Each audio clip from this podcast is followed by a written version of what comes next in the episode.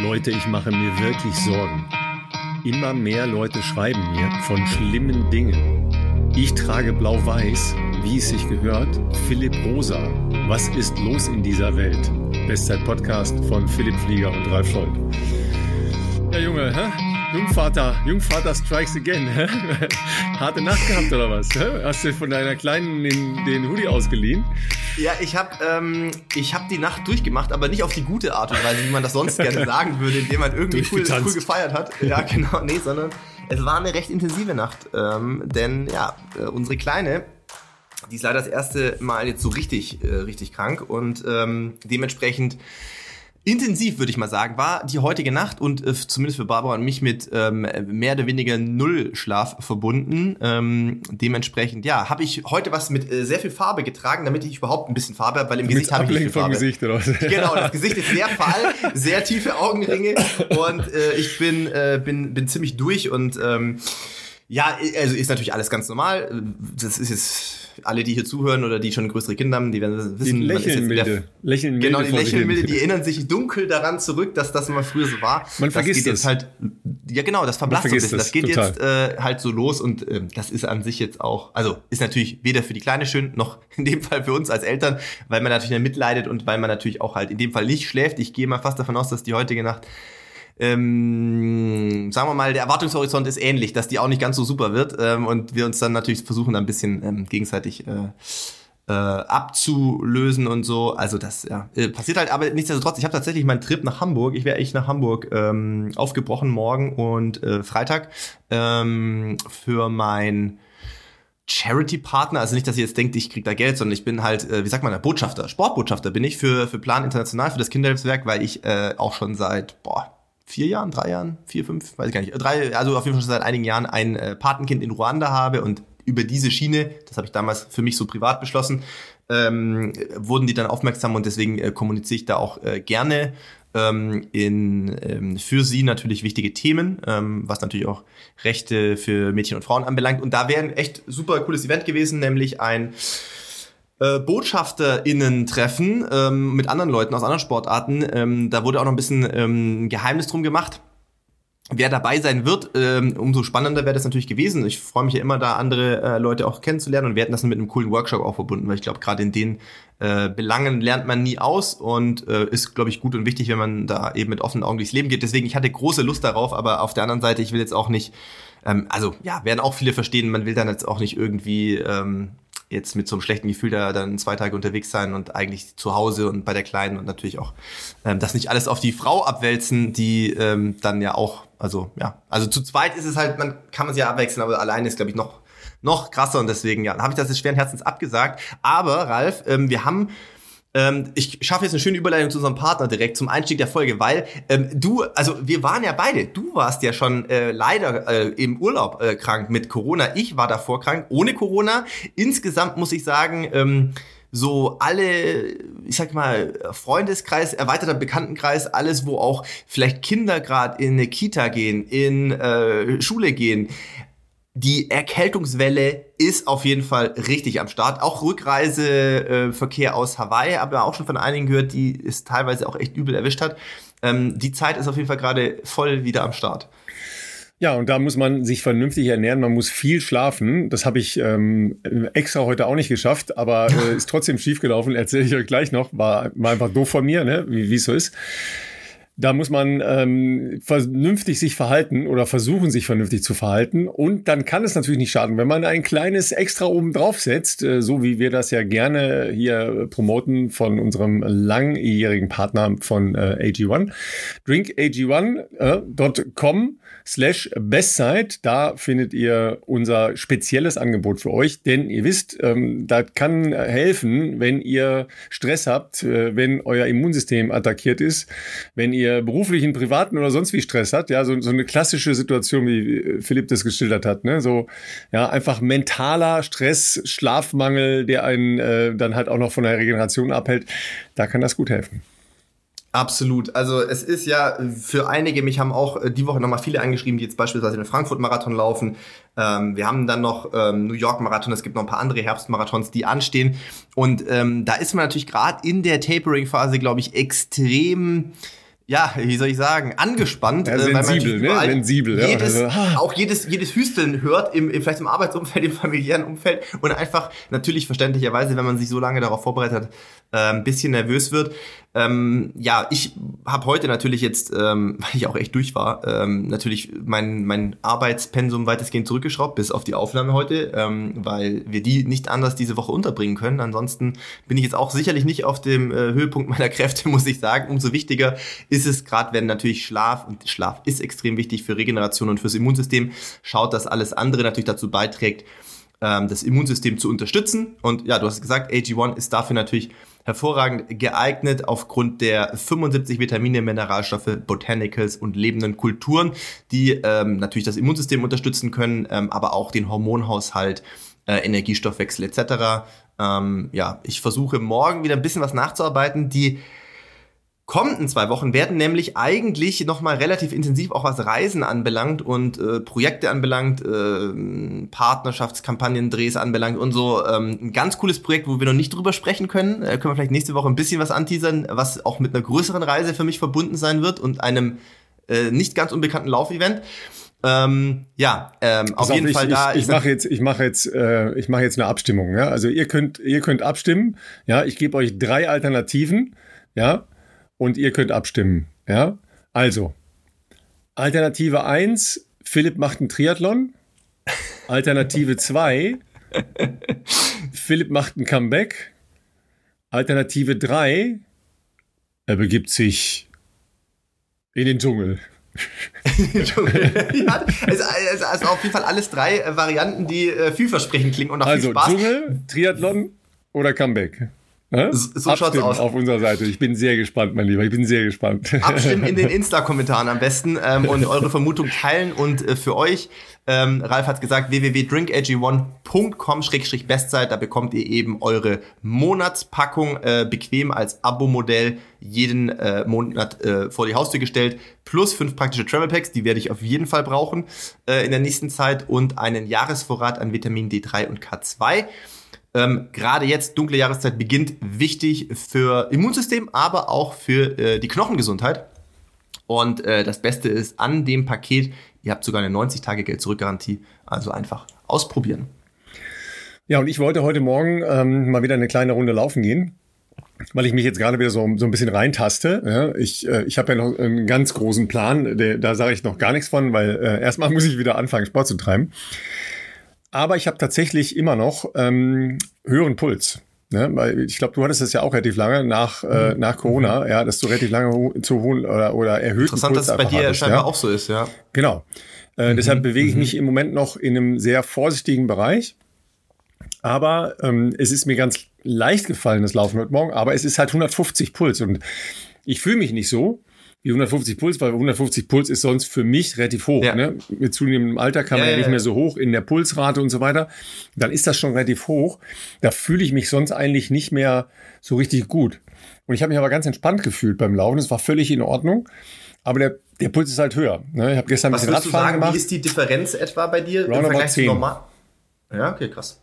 Ne? Also, das, dass man es halt deutlich jetzt von den, von den Werten her einfach sieht. Ja. ja.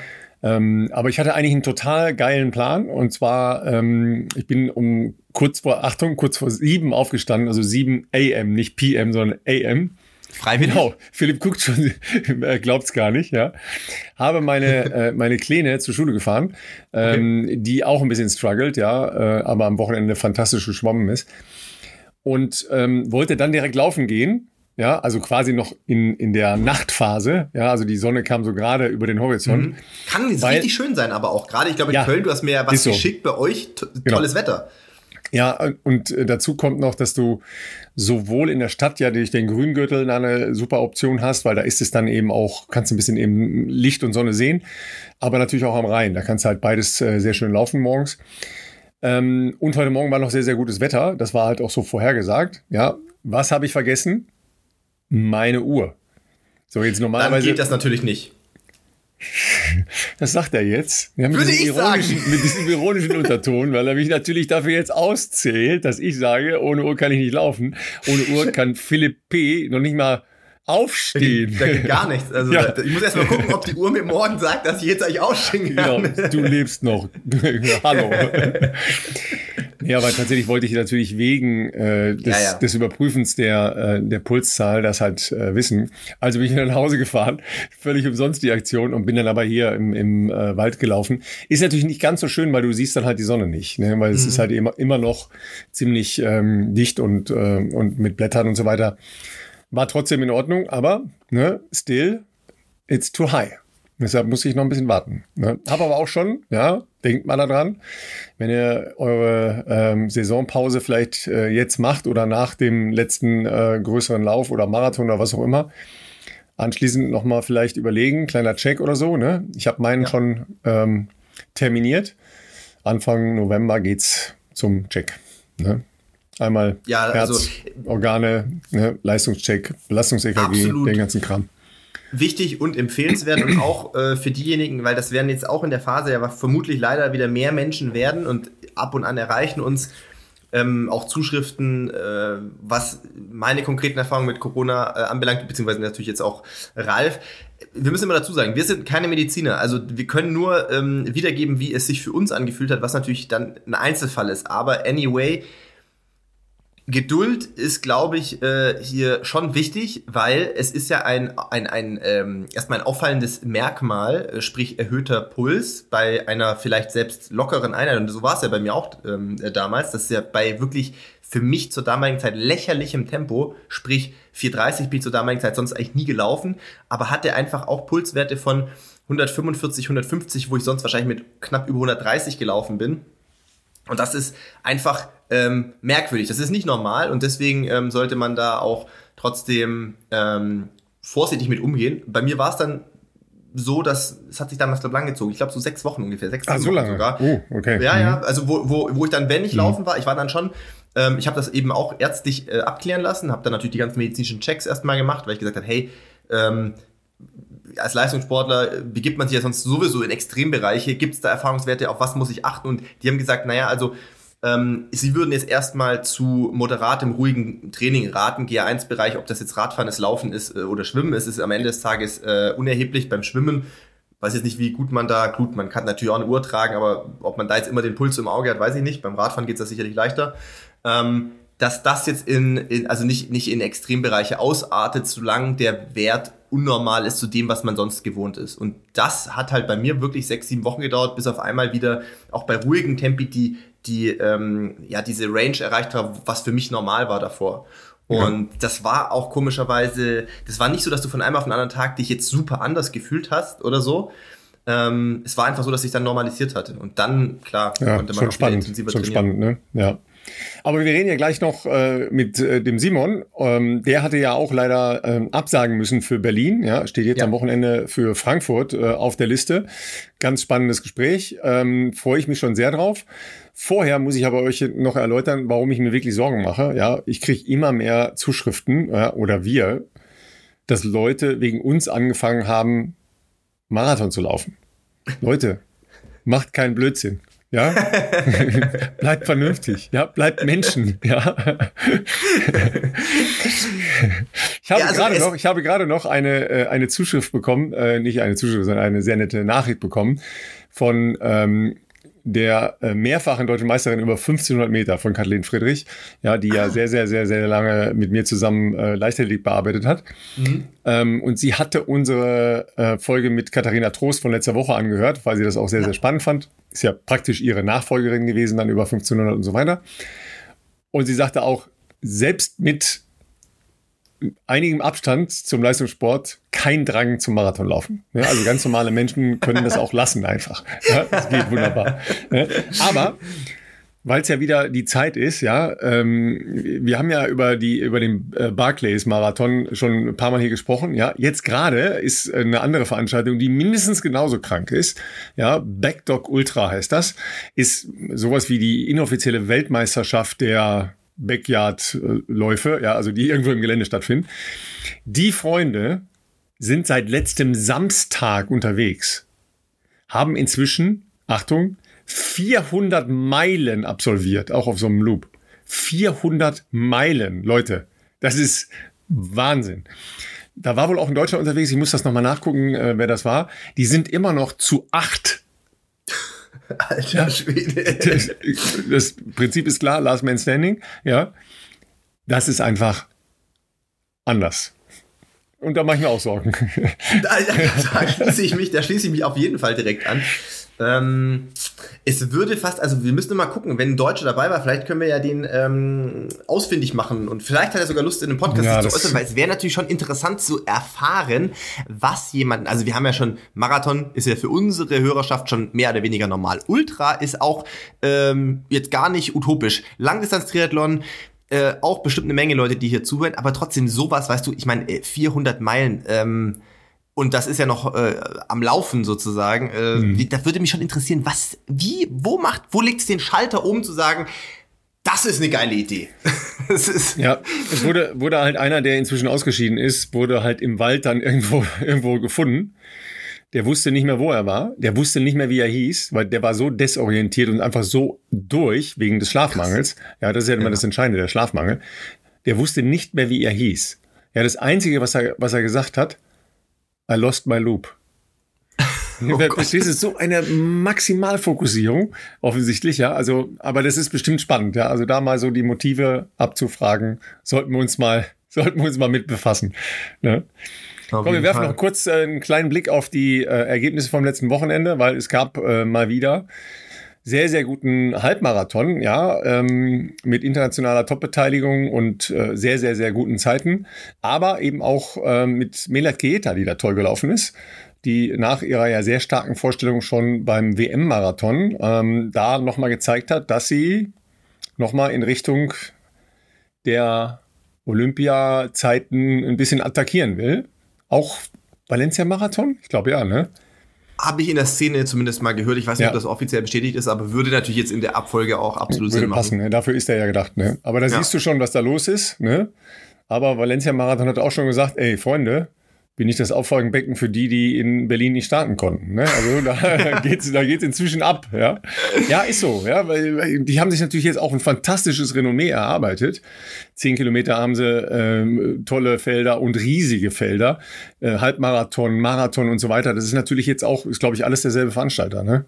Ja, also ja. es gibt noch einen Zehner, ähm, der immer im Januar ist. Das ist tatsächlich ein anderer Veranstalter, aber mhm. dieser Halbmarathon im äh, späten Oktober und der Marathon Anfang Dezember ist äh, tatsächlich von den, von den gleichen Veranstaltern ausgerichtet und äh, ist auch nicht ungewöhnlich, dass dann ähm, Athleten eben diese beiden in, in, in der Kombination auch machen. Äh, und ich habe auch schon gehört, dass es äh, zusehends schwerer wird, in Valencia reinzukommen. Ich bin ja damals äh, zu Corona-Zeiten dort gerannt. Da waren sie ja mit der einzige große Straßenlaufveranstalter, die noch ein äh, Event stemmen und umsetzen konnten. Und da waren ja dann auch um die 300, glaube ich, was ja für damalige Zeit wirklich utopisch war. Und 300 Leute aus der ganzen Welt, die ähm, auch Marathon laufen durften, äh, auf einer, auf einer Halbmarathonstrecke damals. Ähm, also die sind wir dann zweimal durchlaufen, aber die Bedingungen waren, also so wie ich das damals auch noch in Erinnerung habe, äh, gigantisch. Also das war wirklich Anfang Dezember, ja, was hat's da gehabt, 5, 6 Grad am Start, ähm, wenig Wind, Strecke flach ähm, und, und Riesenfelder, natürlich sehr dicht. Du läufst wenig allein, das ist als Mann ja jetzt nicht unbedingt... Ähm, zwangsläufig so. Also da war wirklich ähm, so viele verschiedene Gruppen. Und ich glaube auch, dass die inzwischen überrannt werden an, von Anfragen. Ähm, ich weiß auch, dass Klar. damals super viele Südamerikaner dort waren. Und ähm, deswegen, das ist spannend. Ich meine, mit der Zeit jetzt, die, die, die Millet da jetzt ähm, gezeigt hat, mit der 66er Zeit im Halbmarathon, kann man, glaube ich, auf jeden Fall einiges äh, erwarten für Valencia. Ähm, und ja, auch bei den Männern vorne ist der Wahnsinn. Also äh, vier Leute unter 58 Minuten äh, ist komplett verrückt.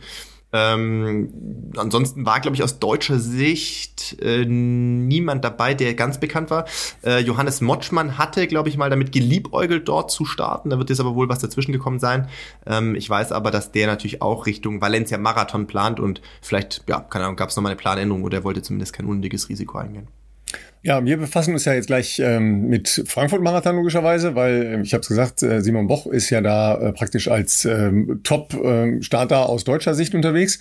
Miriam Dattke auch. Auch da bin ich sehr gespannt. Ja, hatte ja ein bisschen eine ähnliche Geschichte, wollte eigentlich auch in, in Berlin laufen und hat jetzt ähm, umge ähm, auf Frankfurt. Da kannst du gleich dann nochmal deine Erfahrung mit Frankfurt einbringen, ja. Und ja. Äh, Leute, Kerzen anstellen, äh, äh, anzünden, nicht anstellen, sondern anzünden. Äh, Wetter ist noch nicht so geil vorhergesagt, ja. Mm. Ähm, aber äh, wir reden jetzt äh, mit äh, Simon, mit Simon Boch, ähm, mit dem du noch trainiert hast, weiß ich gar nicht genau.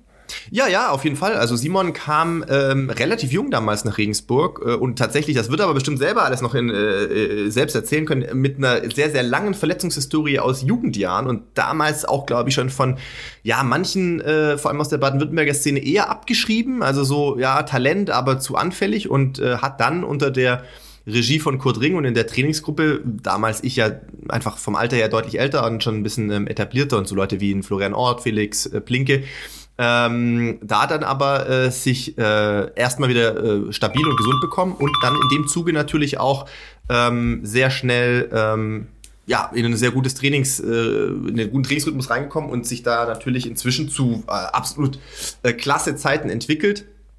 Ähm, der Vollständigkeit halber, bevor wir ihn jetzt hier gleich dazu holen, ähm, die meisten werden es ja wissen, aber ähm, Bestzeiten, vor allem jetzt bezogen auf Straßenlaufbereich, ne, 10 Kilometer Straße 28,01, Halbmarathon 61,23 und eine Marathon-Bestzeit von diesem Frühjahr 2,09,25, Halbmarathon übrigens auch aus diesem Frühjahr von Barcelona. Ähm, das sind natürlich alles schon richtige Top-Zeiten und gerade die Unterdistanzen zeigen ja, dass vor allem im Marathon ähm, da sicherlich noch Luft nach oben ist. Und äh, was er alles noch sofort am Wochenende und darüber hinaus, das wird er uns bestimmt gleich selber erzählen. Deswegen würde ich sagen, Simon, ähm, holen wir mal dazu. Ja, Simon, erstmal herzlich willkommen in der kleinen Bestzeit-Community. Ja, äh, Schande auf uns, dass du nicht längst schon mal bei uns warst. Umso schöner, dass du kurz vorm Frankfurt-Marathon noch für uns Zeit hast. Ja, danke schön. Ich freue mich, bei euch zu sein. Ja, du hast ähm, ja noch mal kurz darum gebeten, dass wir unsere Aufnahmezeit, wir sind heute am Mittwoch äh, vor dem Frankfurt-Marathon, äh, ein klein wenig verschieben, weil du deine Abschlusseinheit noch gemacht hast. Das interessiert natürlich unsere Community immer ganz besonders. Ja, also bitte ab einlaufen alles. ja, das, das, das ist richtig. Ich komme jetzt gerade von einer Abschlusseinheit. Es war so ein bisschen eine komische Zeit. Äh, wir haben halb vier quasi unsere Einheit gestartet, also einfach nur einlaufen und dann äh, haben wir zehn Kilometer in Race Pace, ähm, die wir immer nochmal Mittwoch vorher machen, um quasi wieder so ein bisschen Spannung aufzubauen, weil das Wochenende, das letzte Wochenende war jetzt äh, ja eher zum Regenerieren da und jetzt heute ist nochmal so der Plan gewesen, dass man einfach ein bisschen Spannung aufbaut, in die Race Pace nochmal so ein bisschen reinkommt. Ähm, genau, aber ich sag mal 10 Kilometer Warm-up auslaufen, also relativ unspektakulär eigentlich. Mit Verpflegung, ohne Verpflegung? Ähm, ich habe mich jetzt heute während des Laufens nicht mehr verpflegt. Äh, ich habe mich aber davor gut verpflegt, äh, wo ich dann einfach nochmal vorher einen Riegel genommen habe, äh, zeitnah gegessen habe, dass ich eher das Gefühl hatte heute, uff, ich bin noch ganz schön voll, hätte vielleicht alles ein bisschen früher machen sollen. Ähm, aber ja, das war trotzdem kein Problem. Weil das ist ja auch immer so ein Ding. Ne? Viele denken ja dann, ich muss jetzt unbedingt die letzten, also wenigstens die Schlüsseleinheiten zum Zeitpunkt des späteren Laufs auch machen. Also dann ja eigentlich auch morgens früh. Äh, ja, das machen viele, hätten wir wahrscheinlich auch ähnlich gemacht. Ähm, da hat jetzt mein Trainer äh, irgendwie noch einen Termin gehabt und deswegen habe ich gesagt, ja, wir machen es einfach nachmittags. Und da muss ich sagen, bin ich relativ flexibel, ist mir eigentlich ziemlich egal, ob ich jetzt morgen zum Wann ist Start? Um 10, wenn ich mich nicht täusche? Ich glaube schon, ja. Ähm, Achtung, ähm, Zeitumstellung, nicht vergessen. ja, genau. Das ist einem gewissen ähm, äh, A.G. Äh, schon mal passiert in Frankfurt, dass er da ein bisschen mit, der, mit den Zeiten durcheinander kam, mit der Umstellung. Ja. Und dann war es ein bisschen kürzer, das Frühstück vorm Rennen auf jeden Fall. Äh, ja, genau, da kann ich mich auch noch dran erinnern, dass da mal, äh, dass da mal eine Story gab. da habe ich mich nämlich jetzt auch jetzt vor kurzem dran erinnert, weil ähm, ich lese tatsächlich gerade die äh, Biografie von Mo Farah mhm. und ähm, da bin ich, äh, ja, der, der, erzählt ja so ein bisschen so seine Geschichte, natürlich auch die ganzen Rennen und ich habe halt angefangen, äh, dann quasi während des Lesens immer so diese Highlights, die er erzählt, ähm, dann auch zu gucken, einfach auf YouTube zu mhm, gucken. Okay. Und da war ich jetzt äh, vor kurzem eben 2012 bei den Europameisterschaften und äh, habe mir halt das Rennen angeguckt, weil er hat im Buch geschrieben hat, dass äh, Arne da Zweiter wurde. Nicht so, was? Arne wurde hinter Mo Farah Zweiter. Ähm, hatte ich so nicht mehr auf dem Schirm einfach. Aber stimmt. Und ja, genau. Und dann habe ich dem äh, es eingeschaltet und das Rennen gesucht und dachte mir, Wow, Philipp, du bist auch gelaufen. ich war ein bisschen weiter hinten, ich war so 15. glaube ich, aber. Aber du hast einen guten Blick. ja, genau. Du, ich also habe einen guten Blick warst, auf, was die Jungs da vorne machen, weil ich sag mal, die ersten zwei Kilometer, die waren recht gemütlich, so in 2,48 und dann fanden die es aber irgendwie geil, Kilometer drei dann in 2,35 zu gestalten und dann ist auch nicht mehr langsamer geworden vorne. Und dann dachte ich mir, okay, Jungs, ciao, viel Spaß.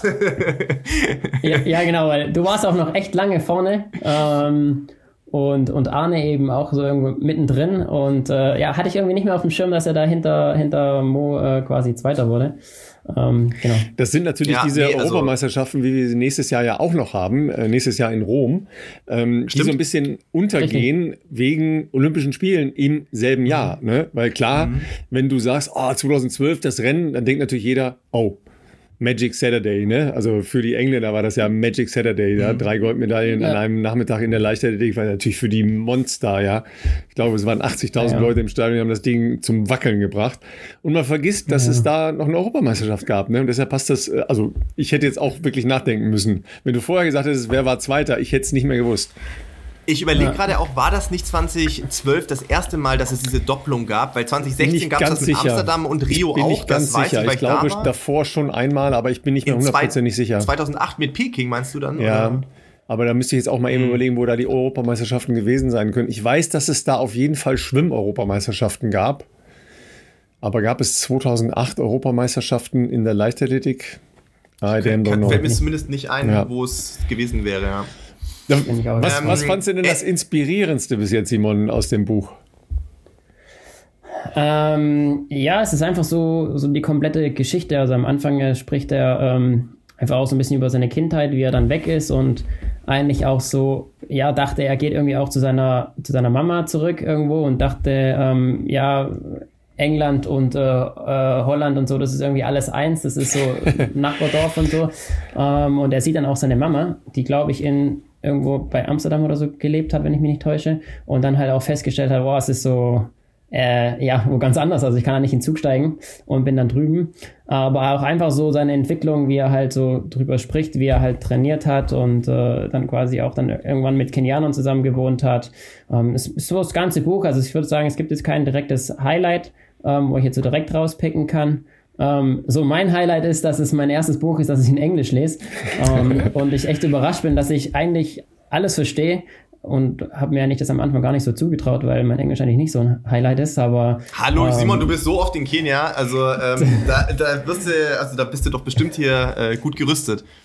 Ja, also wo ich das erste Mal in Kenia war, 2021, habe ich wirklich äh, eigentlich kein Wort gesprochen und habe eigentlich nur so das Nötigste irgendwie rausgekriegt, weil ich einfach ja auch irgendwo schüchtern war, weil ich halt dachte, ja, ich kann halt kein Englisch und habe auch eben gesagt, ich kann ich nicht. Und äh, ja, als ich das zweite Mal da war, habe ich dann auch die Jungs wieder getroffen und habe dann gesagt, hey, wir ähm, wollen zusammen trainieren. Ich habe hier meinen Trainingsplan und habe da nicht mit dem Coach so ein bisschen gequatscht. Und dann hat man uns auch am Abend getroffen und dann hat er gesagt, äh, so, da waren dann 20 Jungs da, die, alle, die ich alle so ein bisschen kannte und der Coach. Und dann hat er gemeint, ja, Simon, jetzt musst aufstehen und musst erzählen. Und ich so, äh, wie, was muss ich jetzt machen? und dann habe ich da auch so eine Dreiviertelstunde halt in Englisch quasi mein, mein Training erklärt und warum ich das mache und wie ich das mache und äh, ja, weshalb weshalb ich halt auch manchmal zum Beispiel morgens halt langsam laufe und nachmittags ein bisschen zügiger laufen will. Ähm, was ich halt auch am Anfang so ein bisschen komisch fand, weil ja, in Kenia wird morgens schneller gelaufen, am Nachmittag wird eigentlich in der Regel nur noch äh, ja, gebummelt. Da passiert ja. eigentlich nicht mehr viel, außer macht jetzt irgendwie eine Doppeleinheit oder so. Ähm, aber ich mache halt dann zum Beispiel gerne nach einer längeren Einheit am nächsten Morgen erstmal nur locker auslaufen und am Nachmittag so, also ein bisschen zügiger und auch eher ein bisschen länger dann. Ähm, und das habe ich dann quasi auch alles dann so auf Englisch erklärt und äh, da war ich so überrascht, ah, es wird schon immer besser.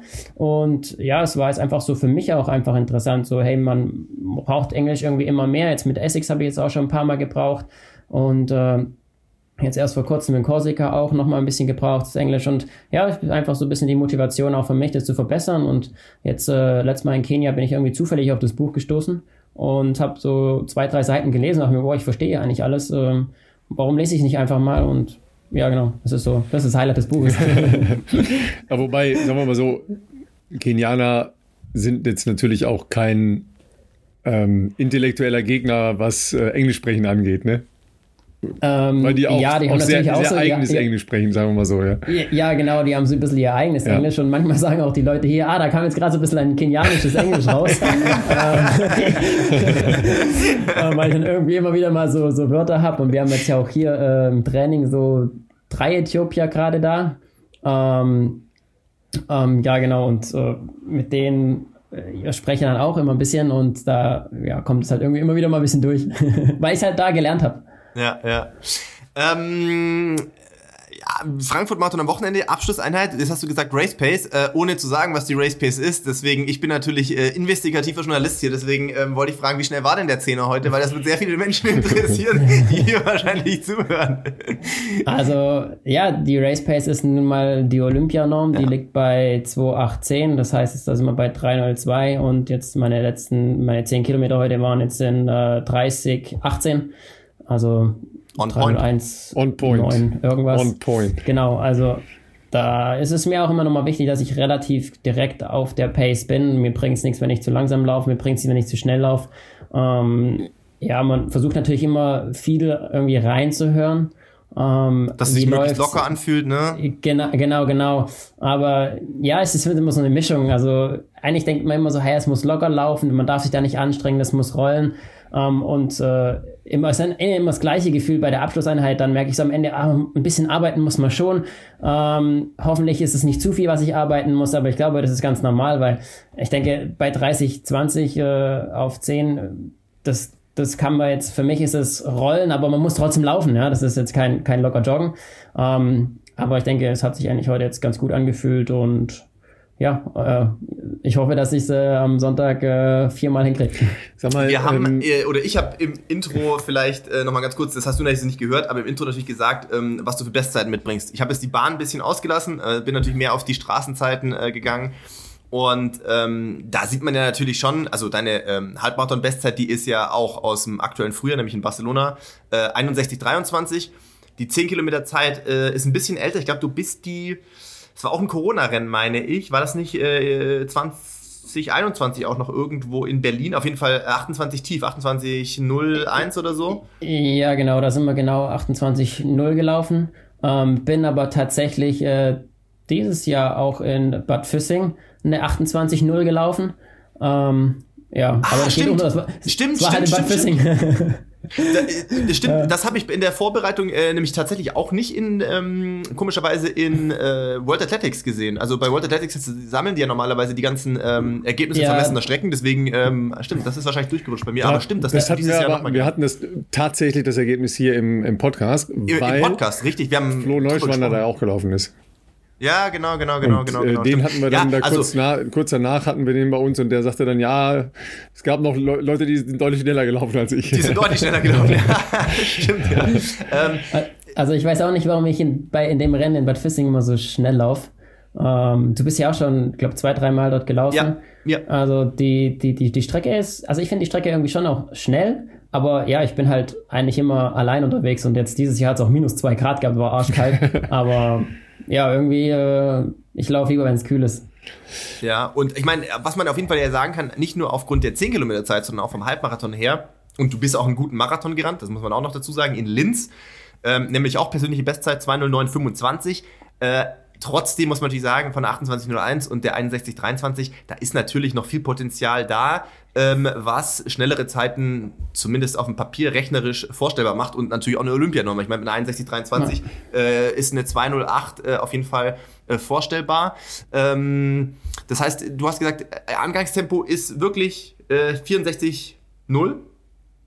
Äh, ja, genau. Also es ja. wird, äh, ist angepeilt 64,0. Ich denke, schneller ähm, ja, wäre einfach auch zu viel Risiko. Mhm. Ich sag mal, 208-0 allgemein anzulaufen, ist schon irgendwo auch ein gewisses Risiko dabei. Es ist auf jeden Fall für mich äh, ein Limit. Also ich kann jetzt nicht sagen, dass ich jetzt irgendwie 206 in den Beinen habe und ich laufe entspannt auf 208 los. Mhm. Ähm, das ist es nicht. Klar, der Wunsch ist natürlich dann irgendwo hinten raus noch ein paar Leute um sich rum zu haben, um dann so ein bisschen in einen Zweikampf, Dreikampf zu kommen, wo man sagt, okay, man kann da vielleicht noch mal ein bisschen Zeit gut machen. Äh, das ist immer das, das, das, das, das Wunschdenken. Ähm, aber es ist im Prinzip der Plan, da ist mal versuchen, so ruhig wie möglich anzugehen und halt wirklich perfekt auf diese 64-0. Sag mal, dein, ähm, respektive euer Trainer sagt ja, glaube ich, immer, ähm, vielleicht sogar die ersten 20, ne? Schlafwagentempo oder was sagt er immer? Ja, genau. Also das mhm. Ziel ist schon so ein bisschen äh, Schlafwagen fahren. Ähm, ich sag sogar, die ersten 30 Kilometer müssen einfach gut rollen. Also man muss sich immer wohlfühlen. Ähm, man muss immer so, ich sage immer, man sollte bei Kilometer 25, 30 immer das Gefühl haben, also man ist kampfbereit. Ja, also wenn es jetzt losgeht, dann muss man muss man da sein und sagen, hey, ich kann jetzt immer mit agieren noch, wenn was passiert, wenn einer schneller laufen will. Ähm, weil wenn man da bei Kilometer 25, 30 schon hinten in den Seilen hängt, ähm, dann ja, glaube ich, wird es einfach äh, schwierig, das dann durchzubringen. Weil am Ende hat man eher immer das Gefühl so, oh, jetzt bin ich schneller gelaufen. Am Ende guckt man dann auf, äh, auf die Zeiten und denkt, oh, ich bin genau gleich schnell gelaufen. Aber das ist einfach das, das Gefühl und das muss man auch haben bei Kilometer 25, 30. So, jetzt will ich eher schneller laufen, um vielleicht minimal schneller zu laufen oder auch mindestens das Tempo halt auch halten zu können. Ihr seid ja, ähm, also ich sag mal, in Regensburg äh, in der Trainingsgruppe ähm, gerade im Straßenlaufbereich extrem erfolgreich. Äh, Domenika Meyer ist in Berlin schon sehr, sehr gut gelaufen. Wir hatten es eingangs schon erwähnt, dass äh, natürlich auch der Plan von äh, Miriam Datke und von dir der Plan war, Berlin zu laufen. Da kam ein bisschen was dazwischen. Ich glaube, du, aber das kannst du selber dann erzählen, bist, ähm, hast ein bisschen äh, Krankheitsprobleme mit aus Kenia, glaube ich, schon gebracht. Und bei Miri weiß ich nicht, da war, glaube ich, auch ein bisschen... Ähm, infektmäßig was, was jetzt nicht gepasst hat. Ihr lauft jetzt beide in Frankfurt ähm, und ja. natürlich geht um Olympianorm. Die Konkurrenz ist äh, die, die, beste, die wir, glaube ich, jemals äh, in der deutschen Straßenlaufgeschichte hatten aktuell, sowohl bei den Männern als auch bei den Frauen. Ähm, ja. Klar, bei den Männern aktuell nur, in Anführungszeichen muss man sagen, also wir sind hier auf einem sehr hohen Niveau unterwegs, nur zwei Leute mit Quali, aber natürlich mehrere, die mehr, nicht weit weg davon äh, äh liegen. Und ähm, bei den Frauen, klar, ähm, haben wir natürlich aktuell Dominik hat die äh, da natürlich äh, ein Brett rausgehauen hat. Wir haben äh, Fabian Königstein hat die Quali, ich glaube, ähm, Debbie hat die Quali Debbie, schon, Debbie Melat Kieta ja. ist jetzt die, in Valencia also die drei haben die Quali, ne? Also du musst bei den Frauen schon zu 25, 50 rennen, also eine Minute schneller als die Olympianorm, um überhaupt eine Chance zu haben. Genau, genau, genau. Das macht natürlich für die Fans auch extrem spannend. Ich ähm, könnte mir vorstellen, für dich Du bist ja schon immer ein kompetitiver Typ gewesen. Also ich glaube, für dich ist es eher Ansporn als ähm, einschüchtern, dass jetzt so viele so äh, so eine krasse Dichte in einem auch 208er Bereich, muss man ja mal sagen. Da haben wir ja noch äh, Philemon Abraham, wir haben äh, jetzt Hendrik Pfeiffer, Samuel Fitwi. Ähm, also das ist ja einfach jetzt eine krasse, wir haben jetzt fünf, sechs Leute, die äh, zwei Achterzeiten oder schneller schon äh, äh, gerannt sind. Äh, ja, das stimmt. Natürlich, die Dichte ist extrem äh, hoch, aber Konkurrenz belebt das Geschäft. Und ja, deswegen wäre ich auch gerne in Berlin gelaufen, weil ich einfach auch gerne mit äh, Samuel, mit Hendrik gelaufen wäre. Samu war ja auch lange äh, auf Kurs, glaube ich, 2,37 oder sowas bis Kilometer 38. Ja. Ähm, das ist einfach so ein, ja, ich liebe einfach den Wettkampfcharakter. Mich, mich nervt das manchmal dieses, immer dieses Zeitgerenne, immer dieser Zeit hinterherlaufen. Man wird beurteilt auf dieser Zeit. Wenn du jetzt sieben Sekunden auf der Bahn zu langsam warst oder so, dann ist es ein Riesenunterschied. Aber die Leute haben vielleicht das Rennen nicht gesehen. Mhm. Ähm, und ich mag einfach dieses, dieses dieses Wettkampfcharakter Mann gegen Mann und äh, deswegen wäre ich eigentlich auch gerne in Berlin gelaufen, hätte sich da lang helfen können auch. Ähm, einfach dann aber auch am Ende auch einen Wettkampf draus zu haben. Wenn ich denke an, an dein Rennen jetzt zum Beispiel, dass du gelaufen bist äh, für deine Olympia-Quali, das ja. war 2015, glaube ich, ja. in Berlin, ja. Genau. Da hast du auch ein, äh, mit zwei anderen noch einen Zweikampf gehabt und ich glaube, die zwei Jungs waren auch direkt äh, irgendwie Konkurrenten um die Norm. Richtig. Und äh, ja, wenn du dich da einfach mental auch dann reinfuchsen kannst, sagst, hey, das sind jetzt auch so meine Konkurrenten, da geht es auch um meinen Olympiaplatz, ich muss jetzt die schlagen, dann hast du da einfach nochmal Kräfte, die du da einfach ähm, mobilisieren kannst und das ist eigentlich das, was ich am, am, am Sport mag und ja, immer, immer nur auf diese Zeit zu gucken und auf dieser Zeit hinterher zu laufen, vielleicht sogar, oder ähm, ja, ist halt, finde ich auch nicht so spannend, auch nicht für die Zuschauer. Ich finde, da ist es einfach cool, wenn man einfach einen Wettkampf hat, Mann gegen Mann. Das sind ja, das, das spricht ja uns auf jeden Fall aus der Seele. Hektoliter auf meine Mühlen. Ja. ja. Hektoliter, ja. Dass wir das hier ab und an schon mal so thematisieren. Ja. Aber ähm, nimm uns doch nochmal mit, das ist ja ähm, noch nicht jetzt eine ganz große Palette an Marathons, die du bis jetzt bestritten hast.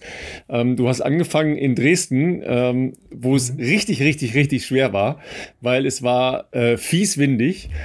Ähm, sicher auch mental nicht so ganz einfach zu laufen dort. Ähm, da bist du schon äh, sehr, sehr gut gelaufen. Ähm, und dann Linz, ähm, da habe ich ehrlich gesagt, weil ich das noch nie gesehen habe, äh, nicht vor Augen, was das für eine Strecke ist, was da für eine Konkurrenz war. Was hat diese Rennen ausgezeichnet? Was hat das mit dir gemacht? Und ähm, wie spielte das jetzt in diese Konkurrenz, äh, in diese, diese Kampf, in diese Wettbewerbssituation rein? Ja, ich denke, ähm, natürlich jetzt von den Rennen ist wahrscheinlich immer noch das erste, der erste Marathon, der in Dresden immer noch so das, das Highlight. Ähm, ja, damals war ich einfach äh, nach der, es war so ein bisschen, ja, war ja drin, im Prinzip mitten in der Corona-Zeit, aber wir haben uns eben lange vorbereitet und ich bin so viel gelaufen davor und war dann damals auch äh, das erste Mal in Kenia davor. Ähm, da, da war ich so gehypt und war mental einfach so stark, dass ich mir, dass mir einfach im Prinzip alles egal war. Ich, ich habe ich, ich stelle mich einfach ins Rennen rein. Ich laufe äh, locker die Olympianorm. Da gab es gar keine Diskussion drüber oder irgendwie, da war ich einfach, ich war einfach jung und naiv im Prinzip, ja, habe mich einfach reingestellt. Und äh, auch das Wetter im Prinzip war mir erstmal egal und habe mir auch wenig Gedanken gemacht um eine Alternative. Jetzt so im Nachhinein denke ich mir, okay, ich hätte vielleicht ein bisschen klüger sein können, ich hätte ein bisschen ruhiger anlaufen können, ich hätte äh, vielleicht ein anderes Rennen wählen können, aber irgendwie stand es da nicht zur Debatte. Ähm, aber ja, es ist auch viel schief gelaufen, so mit dem Pacemaker. Und ich hatte eigentlich mal sieben Pacemaker. Äh, total absurd eigentlich. Und am Ende hatte ich noch einen, wo ich wusste, dass der auch nicht mehr absolut fit ist, weil den habe ich davor schon auch nicht bearbeitet. ähm, ähm, aber ja, und jetzt, äh, dann kam natürlich das Rennen noch in München. Das war ein äh, komplettes äh, Desaster Stimmt. für mich. Ähm, das war die EM da, ja, ich, ich weiß nicht, warum es nicht funktioniert hat. Die Vorbereitung war eigentlich gar nicht so schlecht, würde ich jetzt sagen. Da habe ich jetzt nicht gedacht, dass ich jetzt so abkacke im Prinzip. Aber ich glaube, im Endeffekt kam irgendwie die Hitze dazu und ich glaube auch, ich hatte irgendwas im Körper. Ich habe danach auch nochmal Blutbild gemacht und da hat der Arzt auch gesagt, uff, ähm, so sollte es eigentlich nicht sein. Ähm, ich weiß natürlich nicht, ob das jetzt auch vom Marathon geschuldet war dann oder ja, auf jeden Fall irgendwas war mit meinem Körper, der wollte nicht. Und dann, wenn man natürlich dann auf äh, ja, vorne mitläuft und der Körper halt nicht will, dann ist halt und dann vorbei ist, dann ja, irgendwann hat auch mein Kopf dann damals in dem Rennen gesagt, so, ja, das äh, ja, hat mir gar nicht mehr, mein Körper hat mir nicht mehr erlaubt, schneller wie 340 zu laufen oder sowas. Und das ist ja normalerweise ein zügiger Dauerlauf. Und ja, Linz, äh, da war quasi das, das Rennen so ein bisschen um mich rum gestaltet dann auch. Ähm, ich habe so ein bisschen meine Pacemaker auch mit ausgesucht und habe dann auch mit dem einen, also der, wo dann am Ende Zweiter wurde, mit dem habe ich auch in Kenia eigentlich äh, die ganze Zeit trainiert und da haben wir uns gegenseitig nochmal fit gemacht. Um, ähm, der ist mir dann ja auch in, in Linz dann irgendwann weggelaufen, weil so ein bisschen der Plan war, hey, du, du darfst quasi durchlaufen, bist aber mein Pacemaker und wir laufen auf 302 an und äh, ich habe dann einfach das Tempo irgendwie nicht halten können mal zwischendurch und er ist dann weggelaufen, ist erst, erst dann auch sogar schneller geworden ähm, und ja, er ist dann ja am Ende halt doch sehr, sehr stark eingebrochen und dann konnte ich ihn wieder einsammeln. Aber ja, habe ich im Prinzip auch schon im Training vorher gesehen. Da dachte ich mir so, uff, okay, das, was, was, was er kann, äh, ähm, kann ich auch, aber auch genauso andersrum. Also äh, wir waren da wirklich auf einer Höhe und ja, also im Endeffekt war es, klar, es war ein bisschen zu langsam jetzt für Olympia, das war ein bisschen schade. Ähm, aber das Rennen, ich konnte trotzdem einen großen Marathon gewinnen und war natürlich trotzdem cool. 209, 25, ne, oder? Habe ich es richtig im, im Kopf? Äh, ja, genau. Ja. Genau. Also, also das, das, das sagt man jetzt ja schon äh, zu langsam. Ja, also sorry, da haben wir vor, vor drei, vier Jahren noch gesagt, wow, top of the world, ja. Also, also top ja, of, ja, of the ist, German es, world, ne? Es, es ist richtig. Ich glaube, ich hätte auch in Deutschland für jede Olympischen Spiele bis jetzt gereicht. Ähm, ich glaube, das war aber in meinem Dresden-Rennen davor auch schon. Ich ja. glaube, das hätte auch für, für alle Olympischen Spiele davor gereicht, aber halt nicht für, für Tokio. Das ist jetzt so ein bisschen bitter. Natürlich hat natürlich auch ähm, eine Zeit gebraucht, um das irgendwo zu verdauen, weil man halt weiß, okay, man, man hätte es eigentlich drauf gehabt, aber man hat es irgendwie so ein bisschen, ja, verschenkt ist jetzt das falsche Wort, aber ja, einfach so ein bisschen selbst verkackt vielleicht auch, ja. Ja, das ist ein hartes Wort. Das finde ich jetzt ein hartes Urteil für dich selbst, ähm, weil das sind ja sehr gute Zeiten für jemanden, der noch nicht lange Marathon läuft. Ja, das, das stimmt schon. Es ist auch, ist auch schwierig, also wenn ich ähm, darauf angesprochen werde, auf den Dresden-Marathon, es ist so irgendwie wahrscheinlich das einer der stärksten Rennen, die ich je hatte. Ähm, aber gleichzeitig habe hab ich auch einfach verloren. Also das, das, ich habe habe den Kampf, den ich halt eigentlich hatte mit, mit dieser, dieser Zeit, mit dieser Norm oder die Top 3 zu kommen. Ich habe mein Ziel nicht erreicht und Deswegen, äh, ja, war auch so danach, so die Jungs haben gesagt, boah, du bist Olympianorm gelaufen, wir müssen das voll feiern jetzt und so. Und äh, ja, ich war aber trotzdem irgendwie, ja, so ein bisschen gehypt davon, weil ich wusste, okay, ich bin's gelaufen, wusste aber, dass Richard das mindestens auch laufen kann, was er dann auch gezeigt hat. Aber gleichzeitig war ich halt auch so nach dem Rennen so direkt so, ja, nee, ich habe überhaupt nichts zu feiern eigentlich. Aber ich weiß nicht, ob das auch einfach so der Leistungssportler ist, der dann sagt, okay, ich, ich will das Maximum rausholen und ich feiere erst, wenn ich, wenn ich quasi den Deckel zugemacht habe und mein, mein Ziel erreicht habe. Also das ist, glaube ich, schon ähm, total nachvollziehbar und zeichnet natürlich viele äh, Leistungssportler auf jeden Fall auch aus. Dieser, äh, ähm, dieser Wunsch nach Perfektion, nach dem perfekten Rennen, in dem Fall bei uns Läufern. Ähm, und ich glaube, ganz viele von uns haben natürlich auch dieses äh, Feeling, wo du danach sagen kannst, war das jetzt, also selbst wenn es eine Bestzeit ist, selbst wenn Simon hat ja gesagt, wenn es eine, eine Olympia-Quali theoretisch ist, also von der Zeit her, hast du ja trotzdem ein Gefühl, ähm, war es mir möglich, an diesem Tag alles zu zeigen, was ich drauf habe sozusagen und äh, wie, wie ist das gelaufen. Und ähm, die Bedingungen waren in Dresden damals sehr, sehr widrig, kalt, windig, äh, Simon große Strecken des Rennens alleine gelaufen, trotzdem so eine Leistung abgeliefert, aber ich verstehe total, ähm, was du da meinst, dass du dann trotzdem dieses Gefühl hast, gut, am Ende dann hat es dann auch äh, leider nicht gereicht, eben nach, äh, nach, nach, nach Tokio sozusagen für die, für die, ja, fürs Olympiateam. Aber trotzdem ist es dann so, dass, dass man da halt so mit sich hadert. Einerseits ein krasses Rennen gemacht, krasses Marathondebüt, mega Zeit, gleichzeitig trotzdem das Gefühl gehabt, das war jetzt nicht das, was, glaube ich, machbar gewesen wäre an dem Tag. Und das Tragische ist ja auch, und das ist für euch zu Hause, wir, haben wir in anderen Beispielen ja auch schon mal hier äh, im Podcast erzählt, dass wir äh, Marathonläufer ja leider auch nur in aller Regel zwei solche Chancen im Jahr haben, wo du dann eben auf Gedeih und Verderb am Tag X auch den Umständen ausgeliefert bist. Egal wie krass du dir den Arsch aufgerissen hast über Wochen und Monate vorher in der Höhe und, und, und was weiß ich was wenn am Tag X irgendwas nicht passt, die Tagesform, warum auch immer nicht so ist wie sonst, ähm, die Wetterbedingungen nicht sind, das Rennen sich nicht so entfaltet, wie man es vielleicht braucht, weil man sonst viele Strecken alleine laufen muss, dann ist es ganz, ganz schwierig bis unmöglich, einfach das Optimum aus sich auch rauszuholen. Und deswegen ist halt so ein Tag, wo alles passt, auch dementsprechend so ähm, extrem besonders. Wir hatten im Intro auch kurz ähm, angerissen, ähm, sozusagen dein, dein äh, ja, sportliche Background, also zumindest äh, ab Regensburg sozusagen, weil Ralf gefragt hat, ob wir schon zusammen trainiert haben. Ich sagte, natürlich haben wir schon zusammen trainiert. Man muss aber wissen, dass du in einem sehr anderen Zustand sozusagen damals überhaupt nach Regensburg gekommen bist, nämlich in einer Phase, wo dich bestimmt viele, ähm, zumindest aus der Baden-Württemberger Sphäre, und du kommst ja auch ursprünglich wie ich aus, aus Baden-Württemberg, ähm, wahrscheinlich nicht mehr sonderlich ähm, so auf der Rechnung hatten, sage ich jetzt einfach mal, weil du einfach viele Verletzungsgeschichten hast.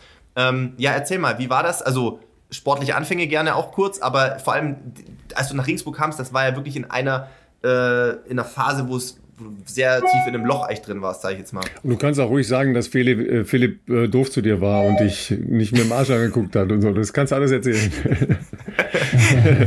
also, also ich bin gekommen, richtig, war erstmal viel verletzt und so. Äh, das war eigentlich eine schwierige Zeit, in der ich gekommen bin. Ähm, muss natürlich auch sagen, dass es, äh, als ich dann so ein bisschen in die Gänge gekommen bin, das Training mit Philips natürlich nicht besser gemacht hat. Ich würde sagen, äh, der hat mir das eine oder andere Mal deutlich zerschrotet. ähm, ähm, ja, also auch wenn ich so an so Einheiten denke auf dem Winzer Höhen, also puh, die waren, äh, die waren schon sportlich. Ähm, aber ja, ich war einfach nicht auf dem, auf dem Trainingsniveau. Ähm, ich war einfach lange verletzt und musste mich so ein bisschen reinfuchsen, musste mich ans Training anpassen. Die, die Gruppe war natürlich äh, auch extrem stark damals zu dem Zeitpunkt auch hier oder für mich stark. Ähm, und da hat natürlich jetzt mal im Vergleich äh, bei dir, du hast natürlich Einheiten abgerissen, die, die wir, die ich gar nicht machen konnte. Also wenn ich da mal denke, ähm, ich weiß gar nicht mehr, auch mal vor irgendeinem Marathon bei dir hast du irgendwie 20 Kilometer Vorbelastung gemacht und dann bist du vier mal fünf oder so gelaufen und nicht nur die vier mal fünf ah, mitgelaufen oder oder ich habe nur die drei mal fünf mitgemacht mhm. am Ende und äh, ich war am Ende all out und dachte mir so alter Schwede wie kannst du 20 Kilometer noch davor laufen ähm, das kann doch nicht wahr sein aber da war ich einfach auf einem auf einem anderen Trainingsniveau auch aber ich denke, es hat trotzdem gut gepasst. Ich denke, Kurt hat es immer relativ gut versucht zu vereinen, dass wir einfach ein bisschen weniger laufen oder Abschnitte dann äh, bei, bei Philipp mittrainieren können. Und ich glaube, dass äh, Kurt immer versucht hat, einen, ja, einen guten Weg zu finden, irgendwie relativ viele zu vereinen. Ähm, macht es im Prinzip immer noch ein bisschen. Ich glaube aber, es ist ja, es ist weniger geworden, aber vielleicht auch, weil einfach weniger Leute jetzt in Regensburg direkt sitzen und einfach die, der Leistungsunterschied auch einfach hm. teilweise zu groß ist, ähm, ja. weil du kannst nicht irgendwelche Leute irgendwo reinstellen. Dann bei mir, wenn du dann sagst, du machst irgendwie Race Pace oder du bist gerade in einer Halbmarathon-Vorbereitung mehr, ähm, dann läufst dann irgendwelche Tausender in 250 oder in, noch schneller sogar. Ähm, da da bringt es dann auch nichts, wenn du irgendwelche Jüngeren da 400 Meter mit rennen, rennen lässt. Die, die, die machen das einfach unrhythmisch und so. Ähm, ja. Ah, das ist aber ein Punkt, den, ähm, den du ansprichst, der, der auf jeden Fall hier nochmal beleuchtet werden muss, weil, also bei Kurt Ring äh, habe ja auch ich äh, viele Jahre ähm, trainiert und, und letztlich auch den ganzen Weg zu Olympia und von der Bahn Richtung Straße Äh, das lief ja auch alles damals unter Kurt. Ich habe es vorher kurz gesagt, Simon hat es erwähnt, wir hatten über eine sehr lange Zeit, ich meine, ihr habt immer noch, wir haben es vorher gesagt, ähm, total erfolgreiche Leute mit, ich meine, Miriam Datke, die trainiert noch in Regensburg, Dominika Meyer macht äh, so ein bisschen, korrigiere mich, wenn ich falsch liege, aber mit ihrem Mann, glaube ich, das Training ähm, zu Hause.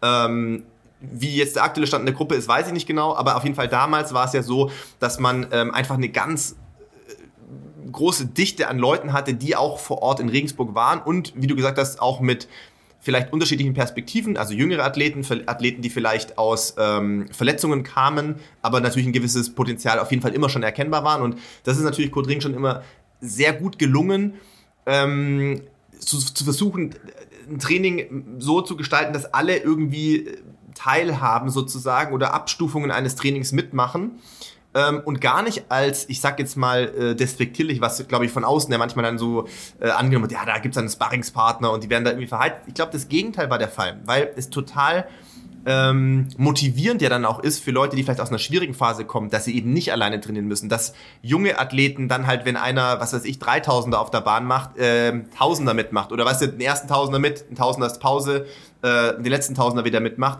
so konnten alle oder viele zusammen trainieren, eben nach ihrem Leistungs-Background und so und daran ja auch wachsen. Also dann hatten halt die damaligen Leute, die irgendwie vielleicht ein bisschen voraus waren, ähm, Trainingsbegleitung und die anderen hatten aber was, worin man sich auch hochziehen konnte und sehen konnte, was möglich ist, wenn man dran bleibt. Und das war, glaube ich, damals schon sehr geschickt gemacht ähm, und hat dazu beigetragen, dass eben dann in dem Zuge auch jüngere Athleten, so wie du ja dann da auch relativ schnell äh, gewachsen sind und dann auch ihr eigenes Ding äh, so machen ja, konnten ich, einfach.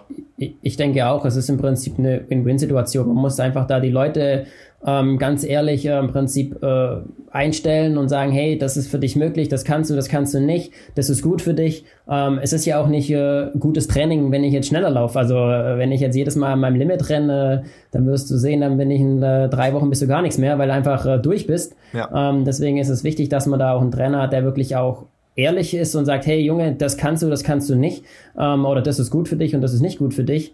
Und das war eben auch äh, damals für mich auch wichtig, ähm, um wieder auf die Frage von vorher nochmal ein bisschen zurückzukommen, da ich eben auch, äh, ich, ich wusste, ich kann laufen, ich wusste, ich habe Talent, als ich nach Regensburg gekommen bin, aber ich war eben auch zu dem Zeitpunkt, glaube ich, auch schon fast vier Jahre verletzt. Und mhm.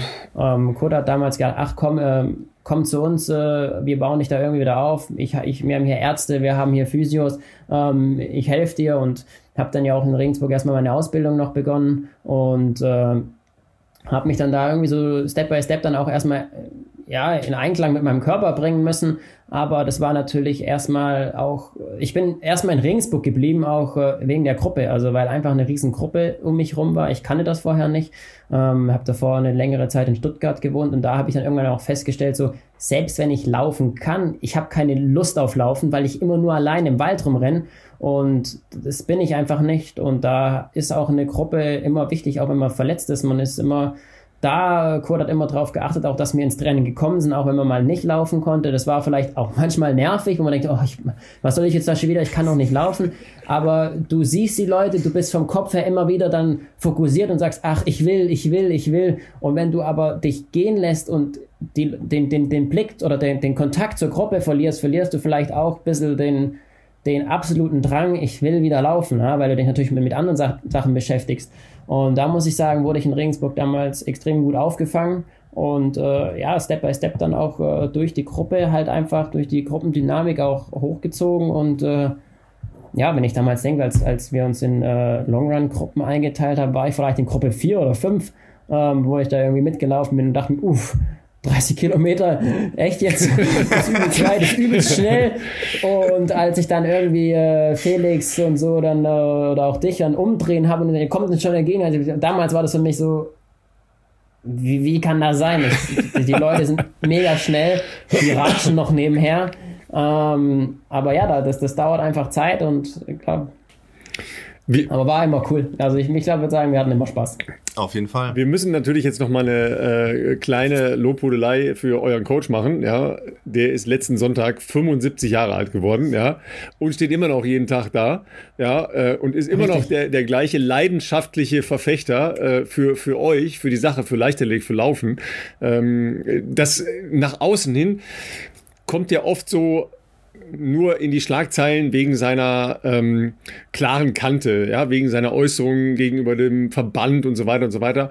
Ja, erstens will ich von euch wissen, was, was zeichnet den Typ aus und ähm, wer hat gesungen und wer hat den Kuchen gebacken? also ähm, an seinem Geburtstag selber habe ich ihn äh, gar nicht gesehen. Ich habe ihn erst einen Tag später gesehen. Ähm, aber ja, was, was, was, zeichnet, was zeichnet ihn aus? Also ich denke, das mit den klaren Worten ist nicht nur, ich sag mal, gegenüber dem Verband oder zu anderen Leuten, das ist auch gegenüber den Athleten, aber das ist auch was, was ich äh, immer wichtig finde und auch immer geschätzt habe. Auch, ich, also ich muss sagen, in meinen Anfangszeiten war ich auch so manchmal auch überrascht, so wie, wie, wie hart er sein kann, auch zu anderen.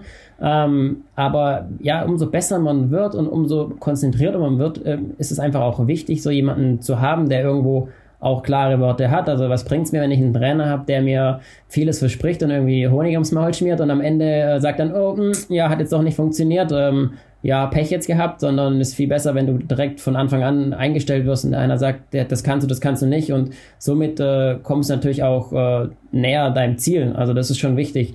Aber ich muss auch sagen, äh, Kurt war jetzt in, in Kenia zum Beispiel auch dabei ähm, und hat jetzt auch äh, andere Athleten kennengelernt und die anderen Athleten waren auch so überrascht, so, wow, du hast eigentlich voll den coolen Trainer, das ist ja total entspannt, der, der redet hier über alles Mögliche und äh, Gott und die Welt und man kann mit ihm äh, irgendwie auch Späße machen und so.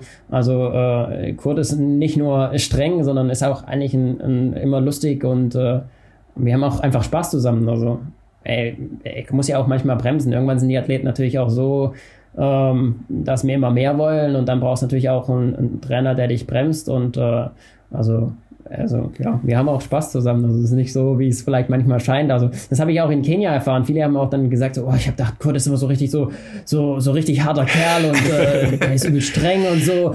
Und äh, ich habe ihn ja schon da und da mal kennengelernt oder so oder bei, bei Wettkämpfen gesehen. Ähm, ja, da ist er bei Wettkämpfen oder so ist er vielleicht auch fokussiert oder dem DLV oder dem Verband vielleicht auch manchmal streng, weil er dann eben natürlich auch mal Kritik hat.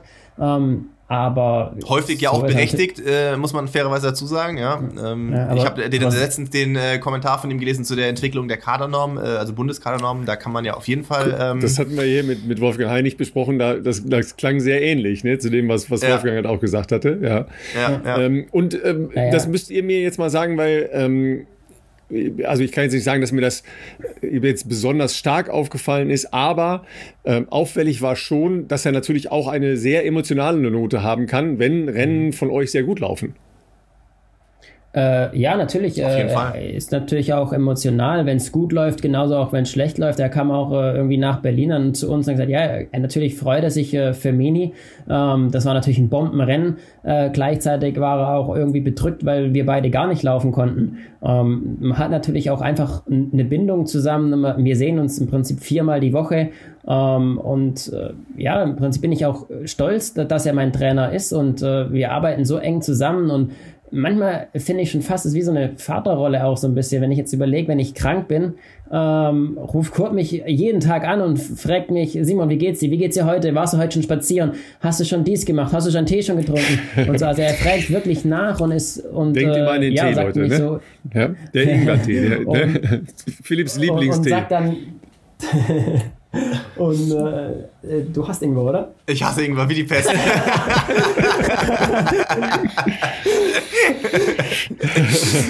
das, das, das ähm, also, ist Simon noch in Erinnerung geblieben, ganz einfach. Ja.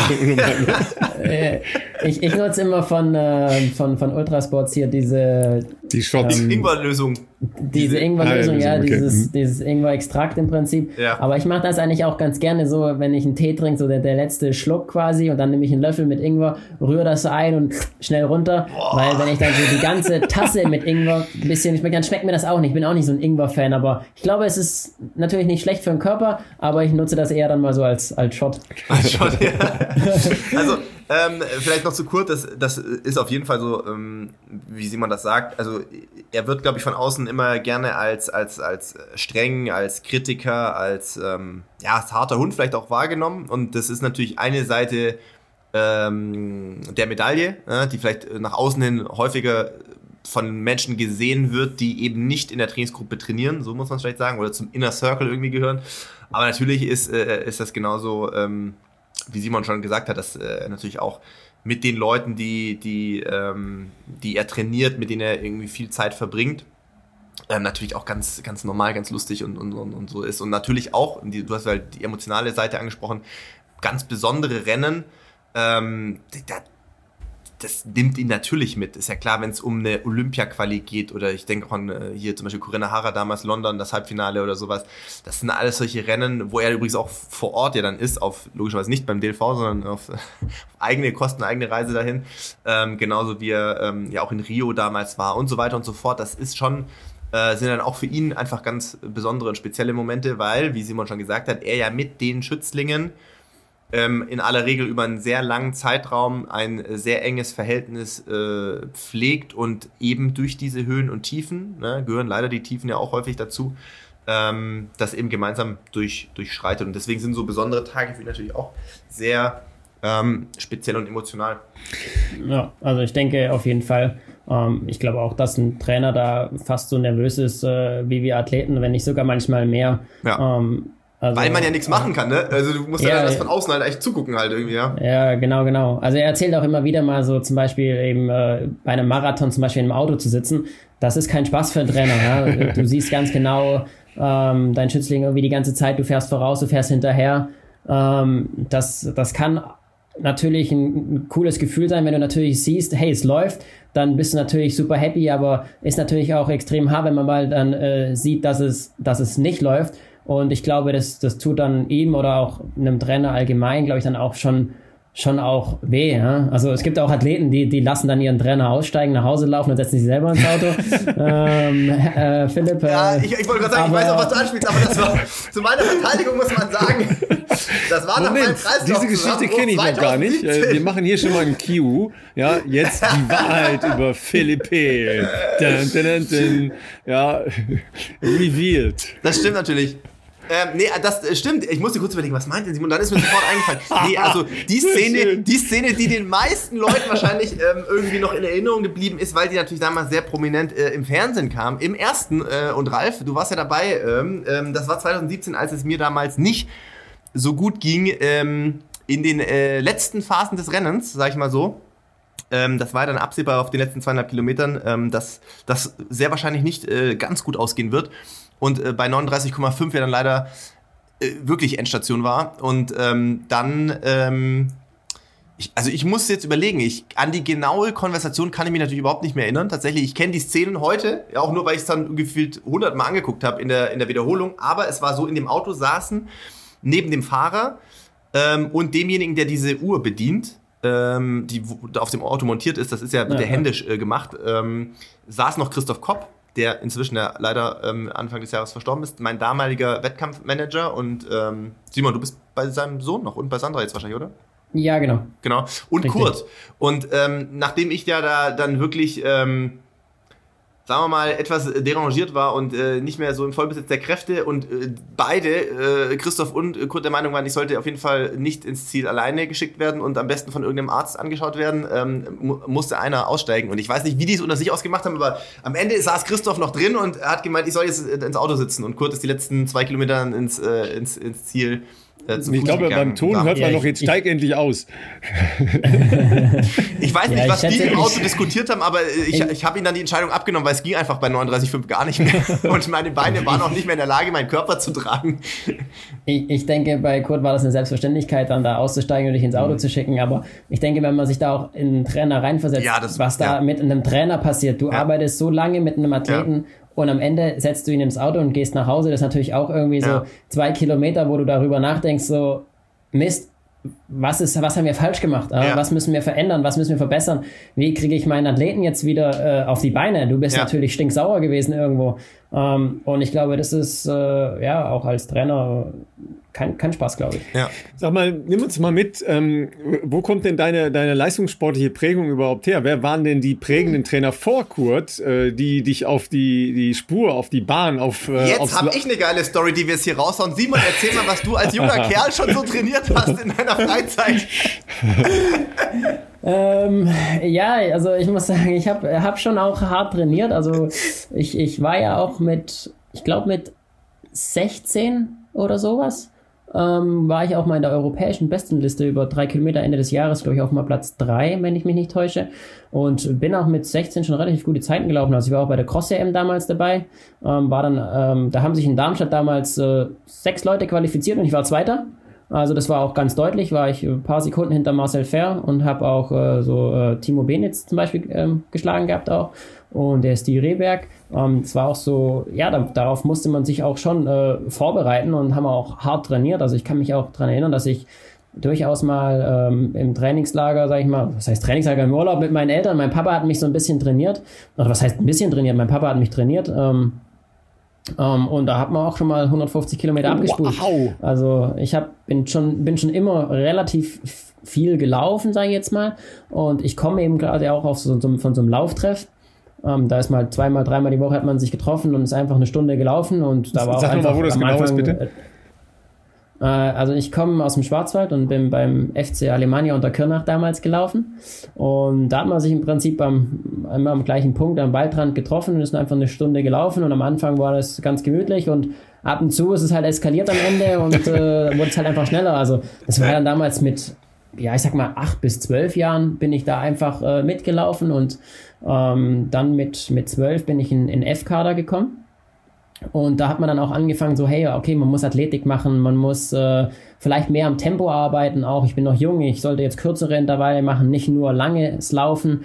Und ja, mein Papa hat sich dann da ziemlich reingefuchst auch äh, mit mir. Und äh, dann habe ich, ähm, ja, also ich sage immer, das Talent, das ich mitbringe, ist nicht nur so Talent, sondern ich habe auch wirklich viel dafür gearbeitet. Also wenn ich jetzt auch mal an meine Schulzeit denke, ähm, mein Papa hat mich fast jeden Tag unter der Woche ähm, morgens um sechs aus dem Bett geholt. Und äh, dann, äh, ja, das erste, was wir gemacht haben, ist Innenkante laufen, Außenkante auf der Ferse laufen, auf den Zehenspitzen laufen, um ein bisschen wach zu werden. Ähm, dann durfte ich auf so eine Arex-Matte stehen, habe erstmal Medizinballwürfe gemacht im Einbeinstand. Ähm, und dann wurde da quasi äh, Mobilisation, Athletik und so weiter gemacht. Und äh, es gab dann durchaus dann irgendwann Phasen auch, wo mein Papa meinen, meinen Schulranzen genommen hat, in die Schule gefahren hat und ich bin da zwölf Kilometer hingerannt. ähm, also ich war schon immer wie in Kenia. irgendwo. Äh, ja, vielleicht auch wie, wie in Kenia, ja. ähm, aber deswegen sage ich mal, das, ich habe vielleicht Talent, ja, aber ich habe nicht nur Talent, sondern ich habe einfach von Anfang an dran gearbeitet. Also meine Eltern standen, glaube ich, damals schon auch teilweise äh, in der Kritik so, hey, was, was macht ihr eigentlich mit eurem Kind? Das sieht ganz schön nach äh, irgendwie Knechten aus. Ähm, aber meine Eltern haben gesagt, ja, nee, nee, warte mal, wir, wir machen das nicht, wir unterstützen ihn nur. Ähm, der Antrieb kam immer von mir selber. Also ich, ich wollte immer selber ähm, viel machen und äh, weil ich einfach früh gelernt habe, weil ich habe davor Fußball gespielt, also natürlich mit sechs, sieben, acht habe ich dann Fußball gespielt davor und da habe ich direkt schon gesehen, so okay, wenn ich gut bin, bringt mir das nichts, wenn mein Team nicht gut ist oder wenn die nicht so motiviert sind wie ich. Und dann bin ich relativ früh zum Laufen gekommen, weil das mein Papa einfach auch gemacht hat. Und klar, habe ich zwei Rennen gemacht und war sehr erfolgreich, habe direkt einen Pokal bekommen. Ähm, das war natürlich, warst du direkt als, als Kind gehypt. Und, aber ich habe halt auch direkt gesehen, wenn ich arbeite, wenn ich hart arbeite, dann kommt auch mehr raus. Und das war eigentlich immer so mein, mein Antrieb auch. Und auch, ja, wenn ich fleißig bin und nicht feiern gehe irgendwann in der Jugend, ähm, war das für mich immer, dann, dann werde ich auch gut. Und für mich hat es einfach immer mehr gegeben, gute Rennen zu laufen, als jetzt zum Beispiel feiern zu gehen. Ja, das war einfach immer der, der größere Antrieb. Und Jetzt im Nachhinein muss ich auch sagen, ja, ich glaube, ich habe auch äh, richtig entschieden. Ich habe es äh, jetzt in, zur Bundeswehr geschafft, was, was nicht leicht ist. Ich habe es äh, bei Essex einen Vertrag bekommen. Ähm, was, was jetzt kann sagen, ich bin, äh, ich bin Profi ähm, und, und lebe gerade meinen Traum im Prinzip und bin da auch extrem dankbar, dass äh, meine Eltern mich im Prinzip da früh unterstützt haben. Mein Papa hat mich trainiert und äh, meine Mama musste mich immer überall hinkommen, auch weil ich auch ins Training nach Freiburg runter damals hat sie mich immer hin und her gefahren, ähm, aber auch später, als ich dann verletzt war, oh mein Gott, wo mich meine Mama überall hingefahren hat, äh, überall hin. Da wurde von nichts zurückgestreckt. Also wir sind überall hingefahren. Wir waren in der Schweiz für Einlagen, haben Vermögen für irgendwelche Einlagen ausgegeben, weil wir einfach nicht wussten damals, was mit meiner Achillessehne los ist. Ähm, also da haben meine Eltern extrem viel investiert in mich. Wolltest du noch eine besondere Geschichte erzählen, Philipp? Ah, nee, also es, es schließt sich daran an, aber ich, ich weiß schon, dass äh, das was war schon so, dass ich äh, wusste, dass Simon in diesem Lauftreff dann auch. Ähm, habt ihr nicht auch mal irgendeinen längeren Lauf dann mal gemacht? Ich dachte, du hast mal erzählt, ähm, dass ihr ähm, irgendeinen einen richtig krass langen Lauf irgendwie einfach mal so random gemacht habt. Irgendwie. Ja, ich hatte mit, mit, mit zwölf, also mit zwölf habe ich mal, ähm, oh, ich weiß gar nicht mehr, ich glaube, es waren 50 Kilometer gemacht. Ich wusste doch, da war doch irgendwas. Das ist genauso. ja, das, das war, ähm, da gab es immer so, ich weiß gar nicht, wie die das genannt haben damals, so, so ein Erlebnislauf. Das ging damals schon. Hast du das Wording gemerkt? Erlebnislauf? Ja, bei, bei Ralf ist diese, beim Marathon das sind schon. diese euphemistischen Formulierungen. Panoramamarathon oder so ein Schwachsinn, da sind dann nur Höhenmeter drin. Ja, das ist Quatsch. Also das, das, das, das, das war ja auch kein Wettkampf oder so. Es war einfach, äh, an einem Tag hat man sich getroffen, so vom Lauftreff her und es war das Ziel, diese 50 Kilometer von Unterkörnach, glaube ich, bis zum Titisee damals war das es müssten so 50 Kilometer gewesen sein, plus minus ein bisschen was. Ähm, und ja, man hatte dann einfach Autobegleitung und alle 10 Kilometer ist man auch mal kurz stehen geblieben, hat mal kurz eine Banane gegessen, dann gab es auch mal bestimmt noch eine Wurstsemmel und so weiter. Ähm, und ja, da war eigentlich der Plan, dass ich halt so ein Stückchen mitlaufe, aber ja, war halt übermotiviert und wollte halt zu Ende laufen und mein Papa ist auch mitgelaufen und irgendwann war halt so, ja, cool, komm, jetzt, jetzt bist du schon fast da, jetzt läufst du noch zu Ende und ja, habe ich mit zwölf gemacht. Hast du noch irgendeine Vorstellung, wie es dir danach gegangen ist? Also so, so muskulär oder sowas, weil man ja, vergisst das ja auch dann relativ schnell, ne? oh, weiß ich, weiß ich, weiß ich jetzt nicht mehr direkt, aber ich glaube, ich war ziemlich abgehärtet, weil ich damals, äh, ich habe Fußballspielen geliebt und mein klassischer Tag war eigentlich äh, nach der Schule oder so, habe ich meinen Ball geschnappt und direkt los. Und meine Mama hat immer noch so, ah, Mittagessen, Mittagessen. Ich so, ah, nee, ciao. Und musste mich irgendwie rausschleichen. Und dann habe ich gekickt den ganzen Tag mit meinen Jungs, war ich draußen am, am Bolzen und äh, meine Mama hat schon immer gesagt, ich glaube, wir mussten um 17 Uhr immer ins Training fahren. Und ich meine, wenn du um 17 Uhr nicht daheim bist, fahre ich alleine. Und ich habe bis, äh, 17, äh, bis 16.55 Uhr gekickt dann mein Ball geschnappt, nach Hause gesprintet. Das waren immer so 500 Meter ungefähr. Eine Minute vorher angekommen und gesagt, Mama, Mama, du musst auf mich warten, ich bin zu Hause. Und meine Mama dann noch, okay, zwei, drei Minuten gewartet und ich meine Laufsachen ran und direkt laufen gegangen. Also ich war es im Prinzip in meiner Kindheit, Jugend gewohnt, vom Fußballplatz ins Lauftraining zu gehen. Ohne irgendwie zu essen. Ich habe, ja, keine Ahnung, ich weiß gar nicht, wann ich gegessen habe. Ich habe auch Mittagessen ausgelassen und ja, dann halt da abends halt dann wieder gespachtelt. Aber ich kann mich auch an Zeiten erinnern, wo ich in Freiburg unten trainiert habe. Da hat mich meine Mama abgeholt, dann habe ich manchmal einen Salat gekriegt oder so, wo sie dann irgendwie eingekauft hat. Den habe ich gegessen, dann bin ich im Auto schnell eingeschlafen und dann zu Hause auch direkt ins Bett. das, das ist doch jetzt mal ein schöner Vorschlag. Ne? Gut, ich gehe ein bisschen Fußball spielen vorher. Ne? Spielst du noch oder hast, hast du jetzt irgendwie nochmal gespielt? Also zu meiner Zeit waren solche Sportarten gar nicht gerne gesehen, äh, weil das Verletzungspotenzial leider ja, das ist ja auch, hoch ist. ja auch relativ hoch, muss man ja sagen, leider. Ja, ja. Mhm. ja. Ja, wir machen es relativ selten. Wir hatten zwischendurch mal eine Phase, wo wir irgendwie so einen Fußballmontag eingeführt hatten. Ähm, da haben wir mal ein paar Wochen immer montags in der Halle noch gekickt, so ein bisschen. Ähm, aber eigentlich sehr, sehr wenig. Aber ich glaube, von, von, von Kurt aus dürften wir ab und zu mal ein bisschen kicken. Also da ist es auch nicht zu streng, solange nichts passiert und wir auf uns aufpassen. Ähm, aber ja, ich habe da auch eine Erinnerung, wir haben damals vor dem Dresden-Marathon, haben wir auch mal irgendwie zwei, drei Wochen vorher irgendwie so ein bisschen gekickt, zwei gegen zwei, einer im Tor und war überrascht, wie man nach 20 Minuten aus der Puste sein konnte. Und ich dachte, uff, ich bin so unfit. Aber man war halt in einer absoluten Marathonform. ja, also man war einfach in einer Marathonform. Also ein bisschen kicken, ich war nach 20 Minuten, war ich fertig. Gut, ist ja, ist ja eine völlig andere Belastung, logischerweise, ja. Äh, und man merkt es ja nicht ja, so, weil der Ball immer im Spiel ist, ist ja klar, ne? Ja, ja das... Ähm, ja, das stimmt schon. Also ich, ich erkenne mich da so ein bisschen wieder, weil wir, wir haben das auch gemacht. Wir sind halt immer direkt raus. Also da fand auch relativ viel sowieso immer draußen statt. Wir hatten halt so einen Bolzplatz, der wurde da irgendwann neu und vom Bolzplatz sind wir dann zum Training gegangen. Also erst, ich bin ja. dann erst noch zum Fußballtraining gegangen ne, und bin dann, äh, vom, dann später zum, zum Leichtathletiktraining. Also da hat man auch nicht so drauf geachtet. Ja, ne? Man hat es einfach gemacht. Ja? Und abends dann den Kühlschrank leer gegessen und nächsten Tag wieder. ja. Ja, ja, ja, wir hatten da auch nur so einen Bolzplatz. Ja. Unser Hauptproblem bei unserem Bolzplatz ist, wir hatten immer so ein kleines Flüssle, das da durchgegangen ist und da gab es so ein kleines Rohr, das dann quasi einmal durch ist und äh, ähm, waren halt irgendwann so ein bisschen Geröll, ein bisschen Steine drin. Da ist auch mal, oh, ich war auch noch jung, ist der, ist der Ball mal unten drin geblieben und ich als Kleinster natürlich und Schmalster musste dann da durchrobben. oh und äh, das waren halt dann, ja, einmal durch den Sportplatz im Prinzip auch fast ja, bestimmt 30 Meter oder sowas. Und das war wirklich klein, das Rohr. Und äh, ich bin blöderweise mitten Flusslauf quasi reingekrabbelt, äh. um den Ball zu holen. Wir wollten ja weiter kicken.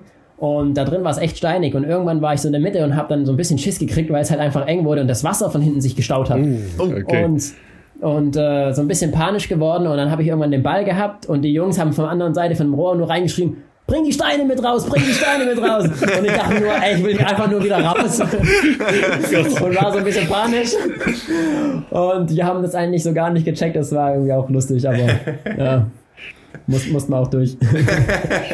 Also da ist, ja, da ist ja so Profiläufer ein absolutes Luxusleben, ja.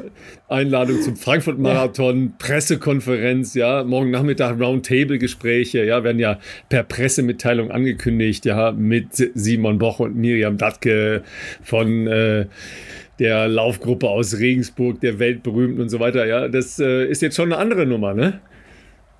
Ist ja im Vergleich, im Vergleich ganz entspannt.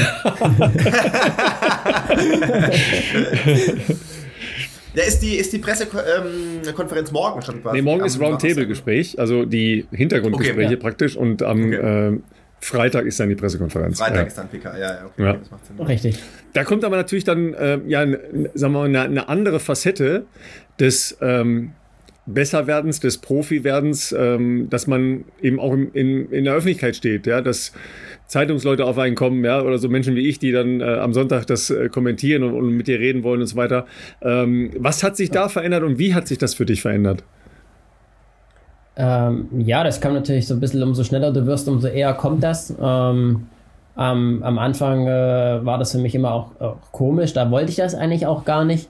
Ähm, dass man jetzt auch so sagt, so ja, vor einem Marathon da oder vor einem Wettkampf da irgendwie Werbung für sich selber machen, so, es war immer so, hä, nee, ich will das immer erst danach machen. Ich, brauch, ich muss erstmal den Erfolg zeigen, bevor ich irgendwie rede. Das verändert sich einfach so ein bisschen.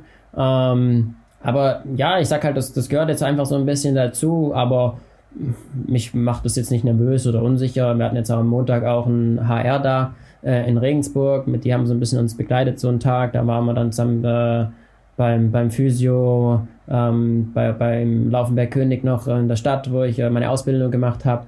Ähm, aber ja, das gehört einfach dazu.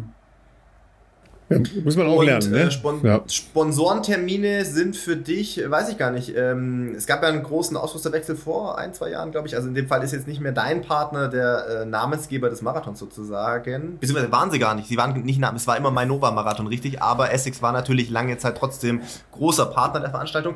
Ja, die ähm, hießen auch zwischendurch mal Dresdner Kleinwort Frankfurt-Marathon. auch äh, geht richtig gut über die Lippen. Ja, das ist sagen, so griffig. Ne? Ähm, Marketing ganz vorne. Ja. Ja. Absolut, absolut. Nee, aber dann heißt es, ähm, du hast jetzt im Prinzip die zwei Pressetermine und das war's und kannst dich dann aufs Rennen konzentrieren oder hast du sonst auch noch Programm, was ja sonst auch gerne mal äh, der Fall ist, je nachdem, welche Partner bei dem, äh, bei dem Event dann irgendwie äh, auch äh, dabei sind? Nee, ich habe jetzt sonst keine Termine quasi. Also ich versuche mich da wirklich aufs Rennen zu fokussieren ähm, und ja, muss auch sagen, dass ich auch so vor dem Rennen eigentlich nicht zu viel habe. Also ähm, ich glaube, da hattest du deutlich mehr Termine auch.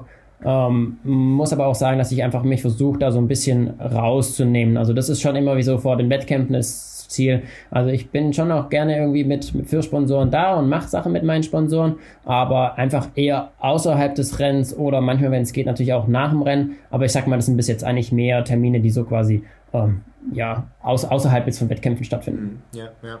Und dann, ähm, dann kommen wir ja zu Frankfurt. Ne? Ähm, also äh, Philipp, ja. Philipp und ich, wir haben vor, äh, vor ein paar Wochen irgendwie ja, Wettraten gemacht. Was, äh, was sind die härtesten Parts bei, bei Läufen, respektive bei Marathons, die man, äh, die man sich so vorstellen kann? Da war die Mainzer Landstraße relativ weit vorne, äh, wo du ja hoffentlich noch äh, in der Gruppe laufen kannst, darfst. Ähm, was bist du in Frankfurt schon gelaufen? Was hast du für Erinnerungen an, an die Stadt, an äh, an Läufe, die du da gemacht hast? Weil ich weiß nicht, was du äh, schon alles gemacht hast in Frankfurt. Also ich bin tatsächlich letztes Jahr in Frankfurt mal eine Staffel mhm. mitgelaufen, aber das war, sag ich mal, relativ entspannt. Und ähm, ich habe mal für einen Dominik Nutz, ähm, boah, ich weiß jetzt gar nicht, welches Jahr das war, bin ich gerade gefragt, habe ich mal Pace gemacht, da sind wir auf 2.13 angelaufen. Da ähm, ja, bin ich bis Kilometer 33 gelaufen, da stand der letzte Bus, der mich dann mitnehmen konnte. Ähm, und habe eigentlich gute Erinnerungen, weil ich damals auch vorher krank war tatsächlich und habe noch vorher gesagt, so, wow, Dominik, äh, wenn du Pech hast, kann ich keine 10 Kilometer laufen. Ich okay. weiß gar nicht, ob sich das rentiert. Und er so, äh, was? Und ich so, ja, sorry, aber wenn's, wenn ich es halt nicht schaffe, dann schaffe ich es nicht. Aber ich gebe mein Bestes, ich komme und bin dann auch mit, mit dem Kumpel äh, dann äh, ja nachts um zwölf vorm Rennen dann auch erst in äh, Frankfurt gewesen und wir hatten eigentlich äh, ganz entspannt und ähm, der Tim ist gelaufen und ich bin gelaufen, wir waren zusammen im Zimmer und ja, äh, Kayhan hatte kein Zimmer, der noch mitgefahren ist, der war dann die ganze Nacht feiern ähm, und ist dann erst am nächsten Morgen wieder gekommen, weil er quasi keinen Schlafplatz hatte. Ähm, also es war eher so ein, so ein spannendes Wochenende, aber ich hatte wirklich einen guten Tag. Also ich bin, äh, habe da meine Pace gemacht und da kam auch der, ähm, der Pacemaker zu mir dann hat er gemeint, ja, wir laufen zusammen. Und dann meint er so, um, ähm, my friend, my friend, no problem today, only follow me. und ich so, okay. Und dann, äh, ja, haben wir gepaced. Und dann habe ich immer wieder bremsen müssen. Und irgendwann hat der Kollege, ist, hat er sich in der Gruppe versteckt und dann habe ich ihn halt rausgewunken und habe ihn dann nur bei Kilometer 3 gesagt, my friend, Now it's time to follow me. und er hat mich angeguckt, hat große Augen gemacht und dachte ich, was will der Typ von mir? Ich bin fertig. der war auf jeden Fall fix und fertig, hat dann noch zwei Kilometer gekämpft und ist dann irgendwie auch dann ausgestiegen. Ähm, aber ja, leider äh, ging es dann Dominik auch nicht so gut. Ich habe den dann ganz schön ähm, ja, pushen müssen, irgendwie noch in der Gruppe zu bleiben.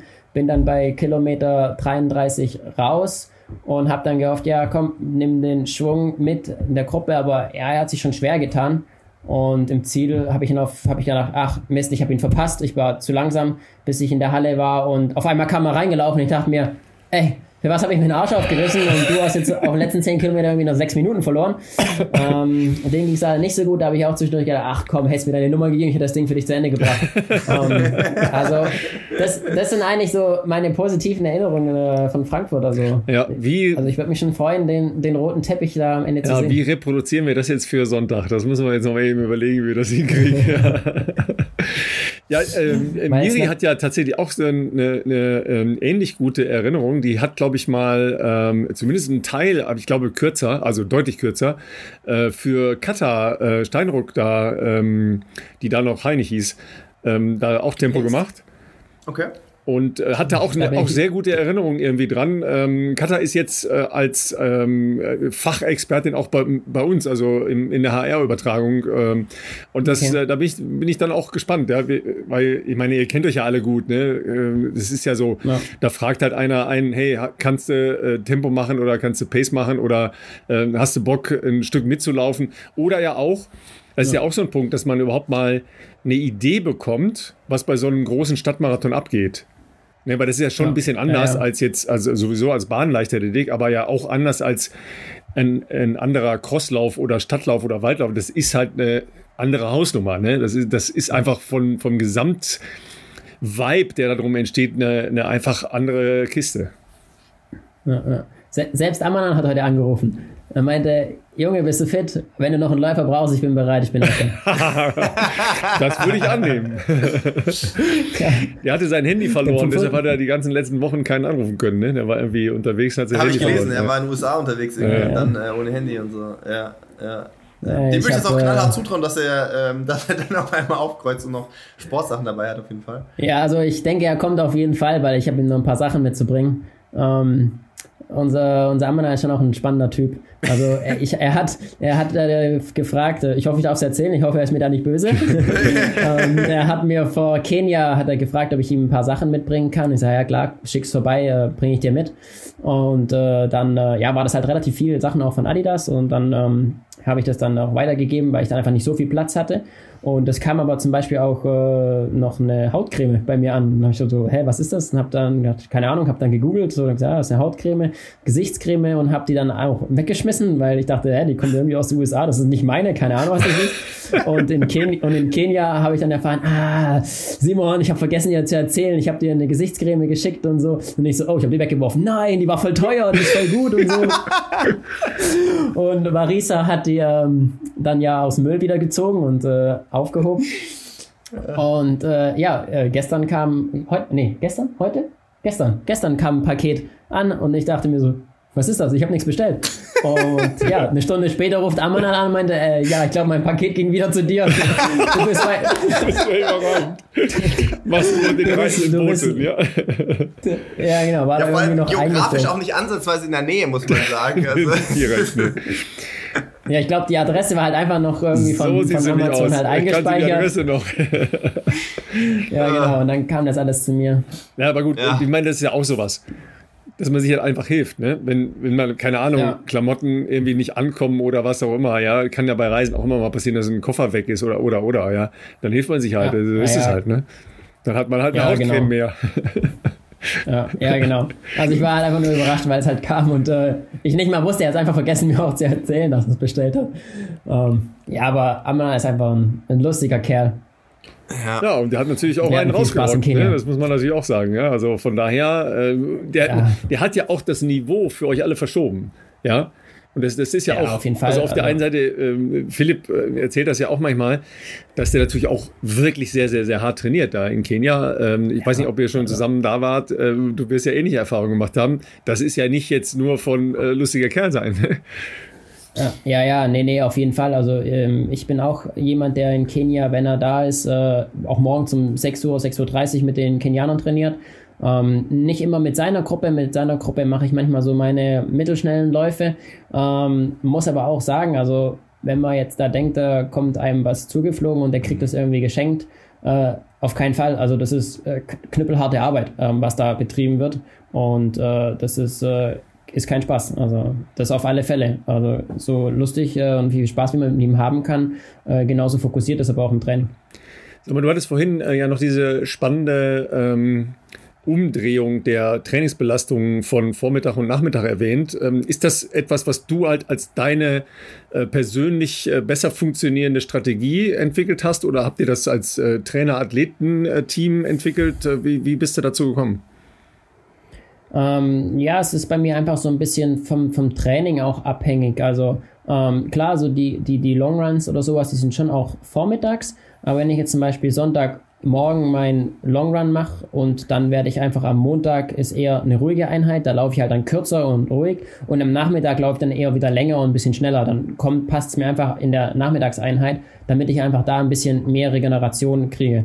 Ähm, muss aber auch sagen, dass ich ab und zu hier in Regensburg äh, auch äh, Bahneinheiten oder so äh, nachmittags oder abends erst im Training mache und jetzt auch schon mal bei Flutlicht gemacht habe, weil ich äh, manchmal auch einfach Trainingspartner habe am Nachmittag. Also ich habe jetzt einen Äthiopier ähm, gerade auch hier in Regensburg, mit dem ich viel trainiere, ähm, der ähm, hat jetzt einfach eine Ausbildung begonnen und muss einfach arbeiten und der, dann hat er vormittags keine Zeit und am Abend ist er im Training und dann schieben sich halt auch manchmal die schnellen Einheiten auf nachmittags.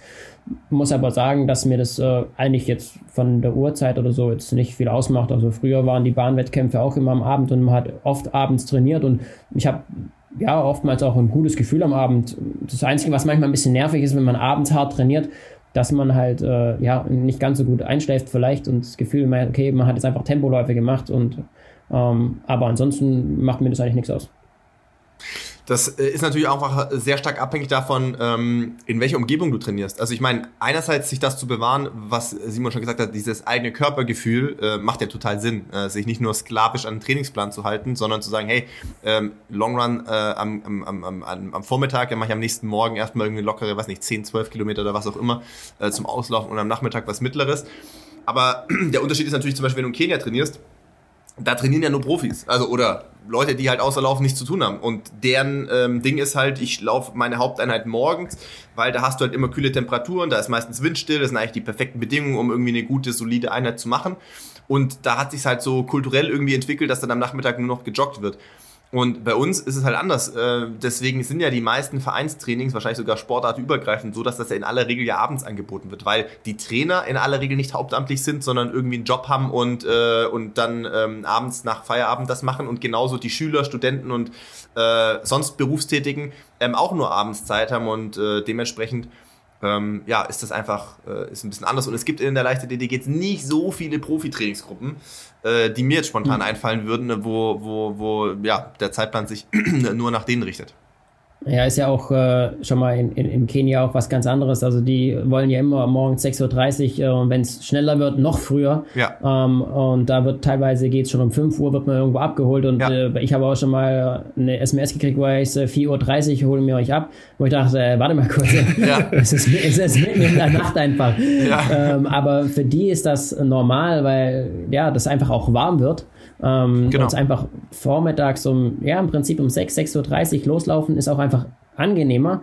Und ich sage jetzt mal, jetzt gerade die Jahreszeit bei uns, äh, ob ich jetzt morgens um äh, 9 laufe oder um 10 laufe oder abends um, äh, um 5, halb 6, kann sogar abends eben auch angenehmer sein. Ähm, weil es einfach noch ein bisschen wärmer ist. Und ja, ich denke, daran passt man sich halt auch an. Und wie du sagst, also wenn ich halt einen Trainingspartner habe, der wirklich das komplette Programm mit mir mitlaufen kann ähm, was äh, Adane oftmals auch machen kann, ähm, bin ich natürlich auch dankbar und, und mache das dann am Nachmittag und kann dann auch nochmal einen lockeren Lauf oder einen normalen Lauf am Vormittag machen und gehe dann am Nachmittag erst auf die Bahn. Also da muss man, glaube ich, einfach ein bisschen flexibel sein. Ja, bei dem ja. sehr früh laufen, also ich bin ja sowieso kein Freund von früh aufstehen, ähm, aber irgendwann gibt es ja halt auch, dass man dann den äh, Nachtschlaf tatsächlich so stark verkürzt, dass da dann wieder die Regeneration fehlt. Ne? Also das, das muss man ja dann schon irgendwie, dann muss man ja abends um acht ins Bett gehen damit man dann entsprechend mhm. ausgeschlafen ist. Ne? Also, was machst du sonst? Ja, ja. ja ah, für mich ist immer, ich, ich sage immer, ich bin Profi, das gehört zum Geschäft dazu, bei Zeiten ins Bett zu gehen. Also ich gucke eigentlich immer, dass ich um ja, zwischen 10 und halb elf schlafe ich eigentlich. Und äh, bin eigentlich auch eher, ich stehe gerne früh auf, also so zwischen, ja, was heißt früh? Also super früh ist auch nicht, aber um 7 Uhr aufstehen finde ich jetzt zum Beispiel ganz angenehm. Also ich bin jetzt niemand, ich mag das irgendwie nicht so, wenn er jetzt sagt, ich kann bis, bis 9 Uhr pennen ähm, und dann äh, schaue ich mal, was so passiert und gehe dann irgendwann um 11 Uhr laufen. Ähm, das ist gar nichts für mich. Also ich, ich mag das den strukturierten Vormittag, bei Zeiten aufstehen, kleines Frühstück, ich mache meine Mobilisation, ich mache mein Dehnen, mache mein Warm-up so ein bisschen, habe noch 90 Minuten nach meinem Frühstück ähm, mache dann äh, meine Laufeinheit und äh, ja, habe dann quasi vielleicht sogar morgen schon mein, mein Mittagessen so ein bisschen vorbereitet und kann dann äh, direkt um 12 oder so Mittagessen, kann mich dann hinlegen ähm, danach und kann dann wunderbar um 4, 5 irgendwie wieder ähm, am Nachmittag trainieren. Und äh, ja, manchmal denkt man so, oh, puh, ist vielleicht jetzt auch anstrengend, so ein Struktur morgen, aber ich muss immer feststellen, wenn ich den dann nicht mehr habe, dass es mich eigentlich nervt und eigentlich auch nichts hab, was ich jetzt sage, was ich jetzt irgendwie verpasse, wenn ich jetzt äh, laufen gehe, sondern das ist einfach das, was, was mir Spaß macht und was mir auch so ein bisschen einen Tagesrhythmus gibt, ähm, wo ich eigentlich ganz gerne beibehalte zum Beispiel. Sag mal, du hast gerade gesagt, äh, Essen machst du selber. Ähm, heißt, ähm, du kochst gerne oder verfolgst du auch eine spezielle Ernährungsstrategie oder beides? Ähm, eigentlich weder noch. ähm, ich ich gucke schon, dass ich auf meine Ernährung achte, ähm, aber ich bin trotzdem ähm, ja, ich esse alles und äh, wenn jetzt äh, jemand anruft und sagt, hey, lass uns mal in die Stadt gehen, ess mal eine Pizza oder so, dann esse ich auch eine Pizza. Dann sage ich nicht, hey, ich muss heute meine, meine Kartoffeln essen. Aber mir ist es schon wichtig, dass ich zu Hause ähm, darauf achte, dass ich halt einfach abwechslungsreich esse, dass ich äh, gucke, dass ich auch genug Kohlenhydrate reinkriege, ähm, dass ich äh, genug äh, Gemüse esse, dass ich genug Obst esse. Ähm, ich denke, das ist schon wichtig. Das ist ja auch einfach ein gesunder Lebensstandard, aber ähm, ja, ich, es gehört auch für mich zu der Struktur dazu, wenn ich halt so ein bisschen weiß im Kopf, was will ich essen, was mache ich später. Ähm, weil nach dem Training ist gerne mal so ein Loch irgendwo, wo man sagt, oh, puh, jetzt äh, kochen, gar keine Lust, ich lege mir jetzt lieber direkt schon ins Bett. Ähm, was aber aber nicht geht, das ist immer das gleiche Problem. Es geht einfach nicht. Man muss erst essen, um direkt die gute Regeneration zu haben, die Regeneration einzuleiten, bevor man sich dann quasi wieder hinlegt. Und äh, ich tue mir einfach da leichter, wenn ich zum Beispiel mir morgens schon Gedanken gemacht habe, hey, heute ähm, gibt es, keine Ahnung, zum Beispiel äh, Bratkartoffeln oder, oder irgendwie Gemüse mit Reis, dass ich sage, ich schnibbel schon mal morgens mein Gemüse und, und äh, ist schon mal parat, dann weiß ich so, ah, hey, ich muss eigentlich nur noch, äh, Reis ist schon ein, ein, im Wasser, der, der braucht auch nicht mehr so lange, es ist in 10 Minuten ist das Essen erledigt. Ähm, ist schon mal viel leichter, wie wenn ich jetzt so nochmal mir Gedanken machen muss, was will ich ähm, essen, was will ich kochen ähm, und äh, wie lange darf das jetzt quasi dauern, wie lange habe ich quasi Lust. Äh, und das gehört so ein bisschen, finde ich, auch zum Leistungssport dazu, einfach da einen strukturierten Tag zu haben. Ja, aber das kommt mir schon so vor, dass das ja in deiner Kindheit schon angelegt war, ne, von deinen Eltern, weil das war ja auch sehr strukturiert, was du geschildert hast, oder?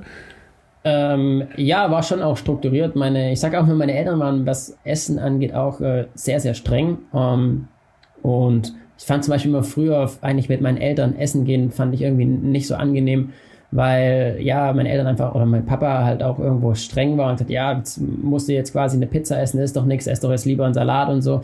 Ähm, und ich sag, bei uns gab es auch immer einfaches Essen. Ja, aber was irgendwo auch wichtig ist, klar, ich erinnere ich mich äh, an meine Schulzeit. Ich habe immer mein ganzes äh, Taschengeld und so habe ich für Essen ausgegeben. Ich hatte immer Hunger in der Schule. Also Wenn du Mittagessen immer ersten, weggelassen hast, dann hast du natürlich Hunger. in, in, in der ersten kleinen Pause habe ich mein, mein, mein, mein Brot, das ich dabei hatte, gegessen und dann habe ich in der großen Pause habe ich immer irgendwas gekauft zum Essen, weil ich einfach essen musste und einfach dann Bock hatte auf was Gutes, weil dass die Chance, dass es zu Hause irgendwie wieder Gemüse oder irgendein Kraut oder sowas gab, die war extrem hoch. Und ich muss, und, ähm, muss sagen, da war ich auch schon immer irgendwo äh, ein Fressack. Ähm, aber ja, es kommt natürlich auch nicht von, von irgendwo. Ich habe natürlich die Energie gebraucht. Ja. Ja, ähm, die ich natürlich verbraten habe. Und ja, na, am Anfang war das immer für mich nervig, auch immer ja, Vollkornbrot zu essen und ähm, ja, dann gab es irgendwie auch keine, nicht so viel Wurst oder sowas zu Hause. Oder es gab auch nie Säfte oder sowas zu Hause. Es gab immer nur Wasser. Ähm, da war ich natürlich, wenn ich bei Freunden war und da gab es Cola, war es natürlich wow, Highlight. ähm, gehst, du, gehst du da, gehst du zum Trinken oder zum Essen mal zum Kumpel. Ähm, aber jetzt so im Nachhinein denke ich mir eigentlich, ja, ich, das war auch so ein bisschen ein Punkt, warum ich auch erfolgreich war oder was mir auch geholfen hat, erfolgreich zu sein. Weil wenn dir natürlich zu Hause irgendwie die Cola hingestellt wird den ganzen Tag und du nichts anderes trinkst, ähm, glaube ich jetzt nicht, dass es irgendwo förderlich ist. Und mir wurde da halt auch schon beigebracht, so was ist richtig. Ja? Klar, als Kind wolltest du es vielleicht nicht immer wahrhaben, aber wenn das, wenn das, das Grundgerüst zu Hause stimmt, ähm, kannst du auch mal, sag ich mal, auch mal essen gehen und essen, was du willst, ja. Und das ist mir eigentlich auch wichtig zu Hause, dass es so das, das Grundgerüst vom, von der Ernährung oder auch vom, vom Training und allem, dass es zu Hause einfach gut passt. Das hat uns aber auch hier im Prinzip der, der, der, der Kurt schon beigebracht auch. Hat immer gesagt, äh, es ist wichtig, dass ihr euch in Regensburg wohlfühlt, dass ihr ein gutes Umfeld habt. Dadurch gibt es auch das Athletenhaus, wo nicht so viel Miete gezahlt wurde damals. Ähm, wir haben einen Vereinsbus gekriegt, mit dem wir ähm, unterwegs sein konnten. Und bei uns war es eher so, wir haben das alles gestellt gekriegt, damit wir quasi irgendwann die Möglichkeit hatten, vielleicht nur noch halbtags oder ein paar Stunden arbeiten zu gehen. Ähm, und da dafür mussten wir zum Beispiel immer die Trainingslager selber finanzieren, waren aber eigentlich nie verpflichtet, dorthin zu gehen, weil du wirst in vier Wochen wirst du nicht Weltklasse, ja. Aber wenn dein ganzes anderes Leben, da wo du lebst, Tag für Tag strukturiert ist, ähm, wirst du am Ende viel, viel mehr rauskriegen und auch den Erfolg haben. Und das hat, haben meine Eltern schon äh, richtig gemacht. Das haben äh, habe ich individuell, also für mich selber schon immer richtig gemacht, glaube ich, oder oft richtig gemacht. Und äh, ja, in Regensburg wurde es im Prinzip uns auch direkt so weitervermittelt. Ich, ich weiß von Philipp, äh, der schwärmt immer von irgendwelchen Mexikanern, ne? oder wo, wo bist du immer hingegangen zum Mittagessen? Mexikanern? Ähm, Nicht Mexikaner? Ja, hier in. Du hast du mit also in Regensburg. Achso, doch, jetzt, ab und zu bin ich bei, doch, stimmt, hier, äh, der, ach Gott, wie heißt der? Ähm, auf dem Heimweg, ähm, der Mexikaner der Obermünster. Äh, ja, ich kenne mich ja überhaupt nicht aus, ich, äh, ich, ich sehe das ja nur bei dir. ne? Mal schnell hier noch, äh, hier noch was rein. Ja, ja, ja, ja, ja, ja, ja, doch, doch. Doch, äh, nicht weit von Jans Praxis ähm, äh, gibt es ja einen, äh, auf dem Weg zum Petersweg Parkhaus. Ach Gott, wie heißt denn der jetzt ja. gleich nochmal? Ähm, ja, ich weiß, welchen du meinst, ich weiß aber auch nicht, ja, wie er heißt. Wobei man sich ja tatsächlich bei Mexikanern in, sehr gut ernähren kann, ne? Also, weil das ist im Prinzip auch ein sehr kluges Essen, ne? Also eine Mischung ja meistens mit äh, Reis und Bohnen und so weiter und so weiter. Ne? Also das, äh, das passt schon. Mhm. Ne? Ja, in, in, Regensburg ist sowieso, man kann überall essen gehen in Regensburg. Es gibt auch alles. Also ich muss sagen, ich, für mich ist Regensburg die schönste Stadt in Deutschland und das war irgendwie Zufall, dass ich hier gelandet bin, weil man kann überall was trinken gehen, man kann überall was essen gehen. Es ist eine Altstadt, man hat Wasser, man hat entspannte, einfach eine coole Stadt, man kann irgendwie auch schnell durchgehen. Also wer jetzt eine Riesenstadt braucht, der ist in Regensburg wahrscheinlich falsch. Irgendwie klein, fein, wenn man in die Stadt kommt, man trifft immer jemanden irgendwo, den man kennt. Und äh, muss ich sagen, ich, ich genieße das hier. Also die, ich bin, ich, ich lebe gerne hier in Regensburg und genieße das auch. Und äh, ja, also essen gehen kann man überall. Ich habe jetzt auch zum Beispiel in meiner Ausbildungszeit äh, immer einen Italiener gehabt, wo ich gerne Pizza essen war. Ähm, jetzt beim Laufenberg König direkt um die Ecke, der Da Luigi. Ich weiß nicht, ob du den kennst, Philipp, so ein mhm. relativ kleiner Italiener. Ja, ich glaube, Johnny ähm, war ich mal da, ja. Ja, da gab's, äh, ja, Johnny hat ja auch äh, beim Laufenberg lang gearbeitet. Genau. Und ähm, ja, da waren, waren wir oft in der Mittagspause und äh, meiner Meinung nach auch, würde ich fast sagen, die beste Pizza in ganz Regensburg, also für mich auch. Und damals gab es auch ein äh, Mittagsmenü mit Getränk, Pizza, Tiramisu und Espresso. Für damals hat es, glaube ich, 8 Euro gekostet. What? Ja, und mittlerweile, glaube ich, kostet es 12 oder sowas. Also Ja. ist natürlich auch gestiegen, aber ich meine, damals waren es 8 oder 9 Euro. Die- und das war natürlich äh, geil. Und äh, ja, da bin ich auch, äh, boah, meine Ausbildungszeit. Fünf von fünf Tagen gewesen. nicht ganz, aber nicht ganz, aber zweimal die Woche bestimmt. Die Nummer hatte ich jetzt tatsächlich Also es war- gerade noch mal in Portugal. Ne, also so Mittags, Mittagsmenü einmal mit allem. Ne? Also da gab es sogar noch einen Wein dazu und frischen Fisch und so weiter. Ja, aber ne, kleines Dessert, Kaffee hinten drauf für 10 Euro. Ja, also es ist halt schon, Ja. schon crazy. Ne? Das ist krass. Sag mal, ja. jetzt kommst du am Sonntag äh, in, in die große Stadt mit den großen Türmen. Das ist ja auch einmalig äh, in, in Deutschland logischerweise. Wer geht denn alles mit?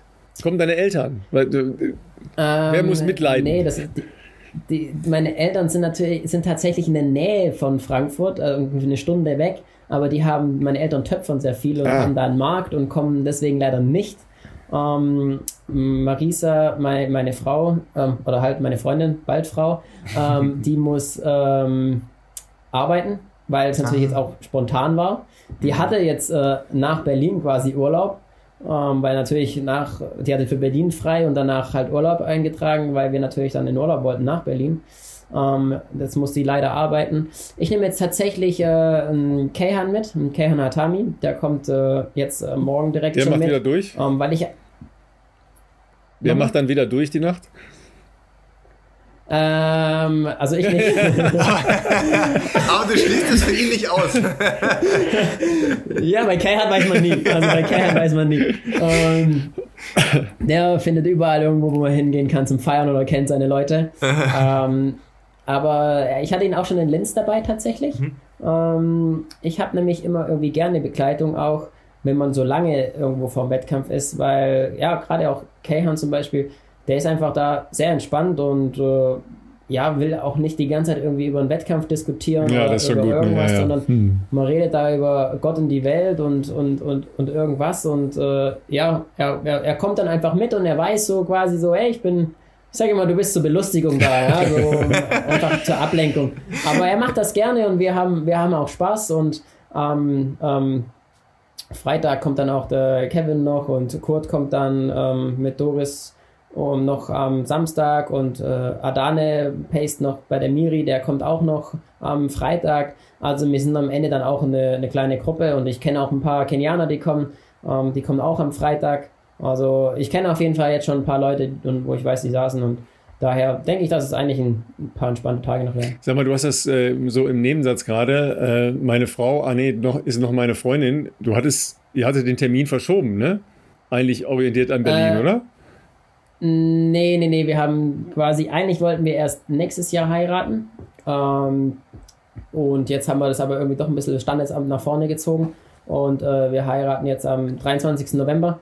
Ähm, aber ich sag schon seit drei Jahren, dass es meine Frau ist. Okay. Ähm, was, schon, was, schon, was schon oft auch äh, zur Verwirrung äh, gesorgt hat. Ich weiß noch, ähm, ich glaube letztes, letztes Jahr in Bietigheim beim Silvesterlauf ähm, habe ich irgendwie auch im Interview gesagt, ja, irgendwie meine Frau und dann haben ganz viele Leute auch meine Eltern gefragt, weil die da waren, so, hä, haben die geheiratet und wann haben die geheiratet? Und so. Wieso war ich nicht Und- eingeladen? Was war da los? Und äh, Marisa hat mir irgendwie erzählt, dass mein Papa nur einfach mal einfach nur auch mal gesagt hat, äh, ja, so sind die verheiratet, einfach, äh, ja, keine Ahnung. ähm, da war ich dann selber mal so, hä?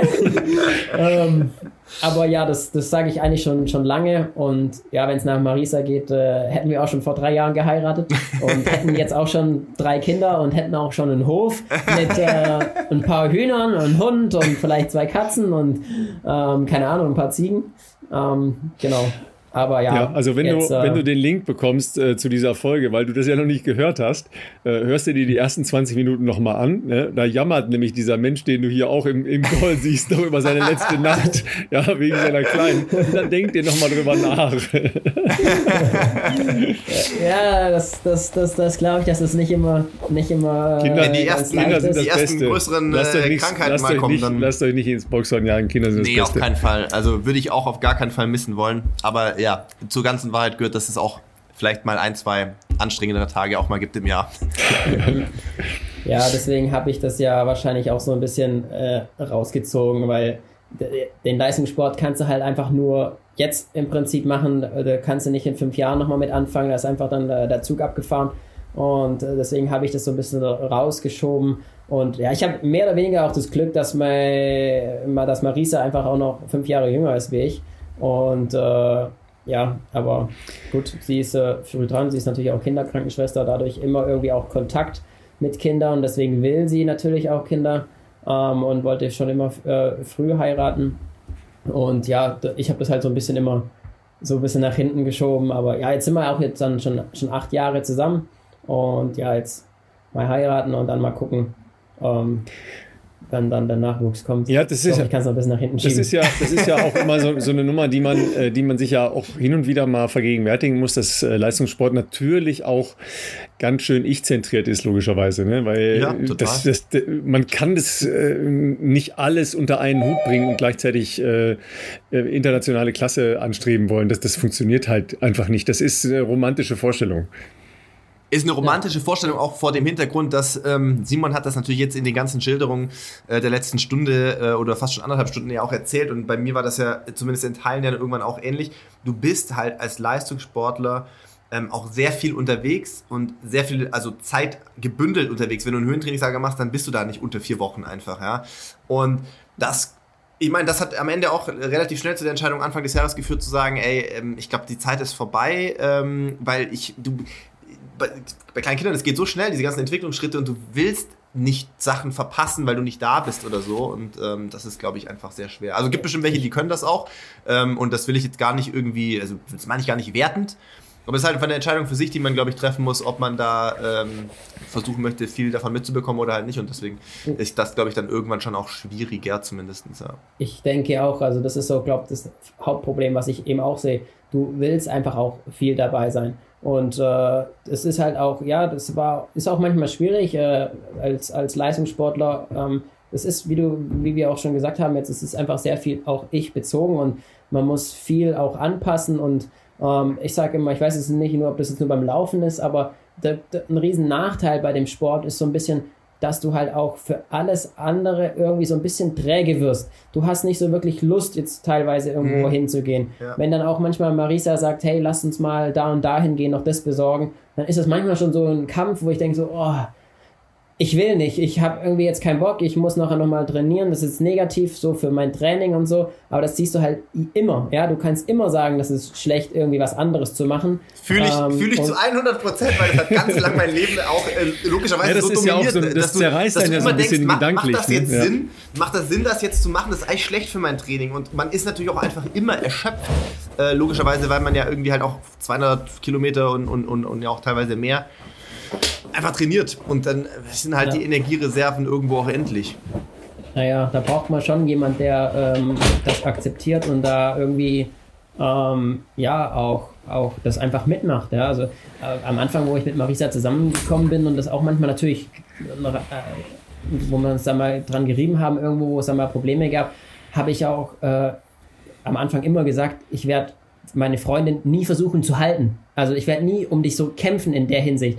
Wenn du das nicht akzeptierst, wenn du das nicht magst oder dir das zu viel wird mit dem Sport, dann kann ich das verstehen. Dann darfst du quasi jederzeit gehen. Also das habe ich hier damals wirklich auch bestimmt ein, zwei Mal gesagt und habe auch gesagt, also ich mache keinen Sport, ich bin der Sport. Mich gibt es einfach nicht ohne. Ich, das ist mein Leben, das ist meine Leidenschaft, das ist mittlerweile mein Beruf. Und da musst du jemanden auch finden, der das akzeptiert, ja, ja. dass du, wenn du da bist, dass du gefühlt nur trainierst und keine Lust auf was anderes hast, ähm, dass du nachmittags immer schlafen willst ähm, und dann bist du dazu, bist du auch noch vier, fünf Monate im Jahr bist du unterwegs, dann kommst du nach Kenia wieder heim, dann hast du aber direkt irgendwo einen Wettkampf, dann zwei Wochen später bist du wieder irgendwo beim Wettkampf.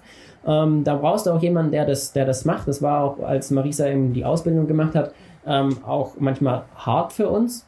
Ähm, aber ja, jetzt, wo sie jetzt quasi fertig gelernt hat, versuchen wir halt immer wieder den, ähm, den Urlaub von ihr auch so zu legen, dass, äh, dass es passt. Sie war jetzt zum Beispiel dieses Jahr war sie mit in Kenia eine Zeit lang.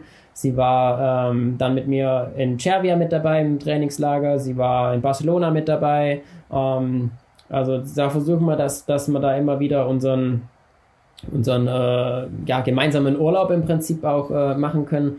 Also für mich natürlich Trainingslager, aber ich sehe das immer als, als Kombi, wenn ich nach Kenia gehe, das ist nicht nur Trainingslager, das ist auch Urlaub, weil es einfach genau das ist, was du machen willst. Ähm, das, ich, das, ich, ich weiß ja, also mir geht so, ich feiere das so sehr, ähm, diese, diese Leidenschaft da oben fürs Laufen und dieses Team, ähm, dass es sich anfühlt wie Urlaub, weil ich das einfach so gerne mache. Und wenn du das natürlich dann irgendwo dann auch zusammen machen kannst und ähm, oder auch Marisa dann auch morgens mit aufsteht und sich da ins Auto setzt und uns die Getränke reicht und äh, oder auch in Regensburg dann immer gerne mit dem Fahrrad mitfährt bei harten Einheiten, ähm, ja, dann ist es einfach, äh, einfach auch cool und dann kann man auch den Tag ein bisschen zusammengestalten und das ist halt, ist halt auch wichtig, weil es ist auch, ist auch manchmal hart, wenn jetzt zum Beispiel der Partner irgendwie jetzt frei hat an einem Sonntag und länger schläft vielleicht und der Athlet steht äh, früh auf, ich stehe früh auf, mache meinen Long Run, ich komme nach Hause, sage, jawohl Simon, was machen wir jetzt? Und ich denke mir, warte mal kurz, ich gehe jetzt ins Bett, ich bin todmüde. Und äh, da muss ich sagen, war ich immer ähm, dankbar, wenn zum Beispiel Marisa auch mitkam, nicht nur, weil sie mich begleitet, weil sie mir die Getränke reichen kann, sondern weil sie danach einfach genauso müde war wie ich und mir gesagt okay, es gibt schnell was zum Essen, dann schlafen wir erstmal eineinhalb Stunden. ja, das, ja, äh, das ja. unterschätzen ja auch viele, die, ähm, die tatsächlich ja neben dem Beruf ein aufwendiges Training machen, ne? wenn du dann noch eine Familie hast. Wenn du sagst, okay, ich will Marathon laufen oder ich will eine Langdistanz Triathlon machen oder sowas, ja, checkt das erst mit eurem sozialen Umfeld. Das gibt totalen ja. Stress, wenn man das nicht macht, ja, weil es ist letztlich ein Ego-Zock. Ja, und das muss klar sein und das müssen alle anderen mittragen, sonst wird das nicht schön werden. Das, äh, das ist leider die Wahrheit, die dazugehört. Ne?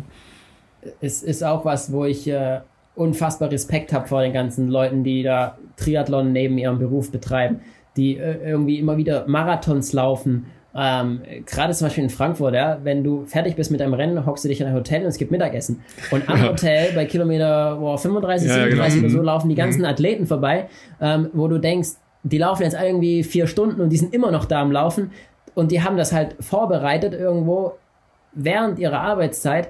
Ich muss sagen, für mich ist es fast unvorstellbar. Also ich habe das eine Zeit gemacht in meiner Ausbildung auch und muss sagen, es ist schon auch hart, also diese Motivation aufzubringen, ähm, auch mal nach der Arbeit wieder zu laufen. Also ich glaube, da braucht man schon einen gewissen Spirit und einfach auch eine gewisse Leidenschaft da für den Sport, äh, um das durchzuziehen. Also ich finde, das ist eine, eine, andere Belastung, wie das, was wir machen, oder halt auch ja, ein bisschen eine andere Belastung. Ähm, aber ähm, mega Respekt auch davor. Auf jeden Fall. Wunderbares Schlusswort, ja. Ähm, und sicher äh, auch der Respekt, der, der manchmal ja von euch auch zurückgegeben wird und ähm, den ihr ja auch äh, während äh, Lauftrainings oder Trainingslagern, wenn ihr äh, mit äh, Hobbyathletinnen und Athleten aufeinander trefft, dann ja auch äh, mal, mal, spürt, ja, weil das ist ja auch die Wahrheit, dass äh, ein, ein Stadtmarathon eben auch davon lebt, dass da 13.000 Leute an der Startlinie stehen, ne? Auf jeden Fall. Klar, natürlich, natürlich.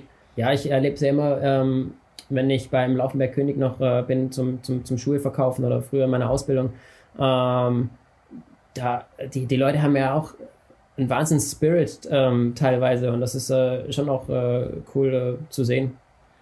Dann wünschen wir dir am Sonntag äh, viel von dem Spirit. Ähm, eine lange Nacht für deinen Begleiter, weil das, das war letztes Mal gut, du hast es ja gesagt. Das war scheinbar ein gutes Omen.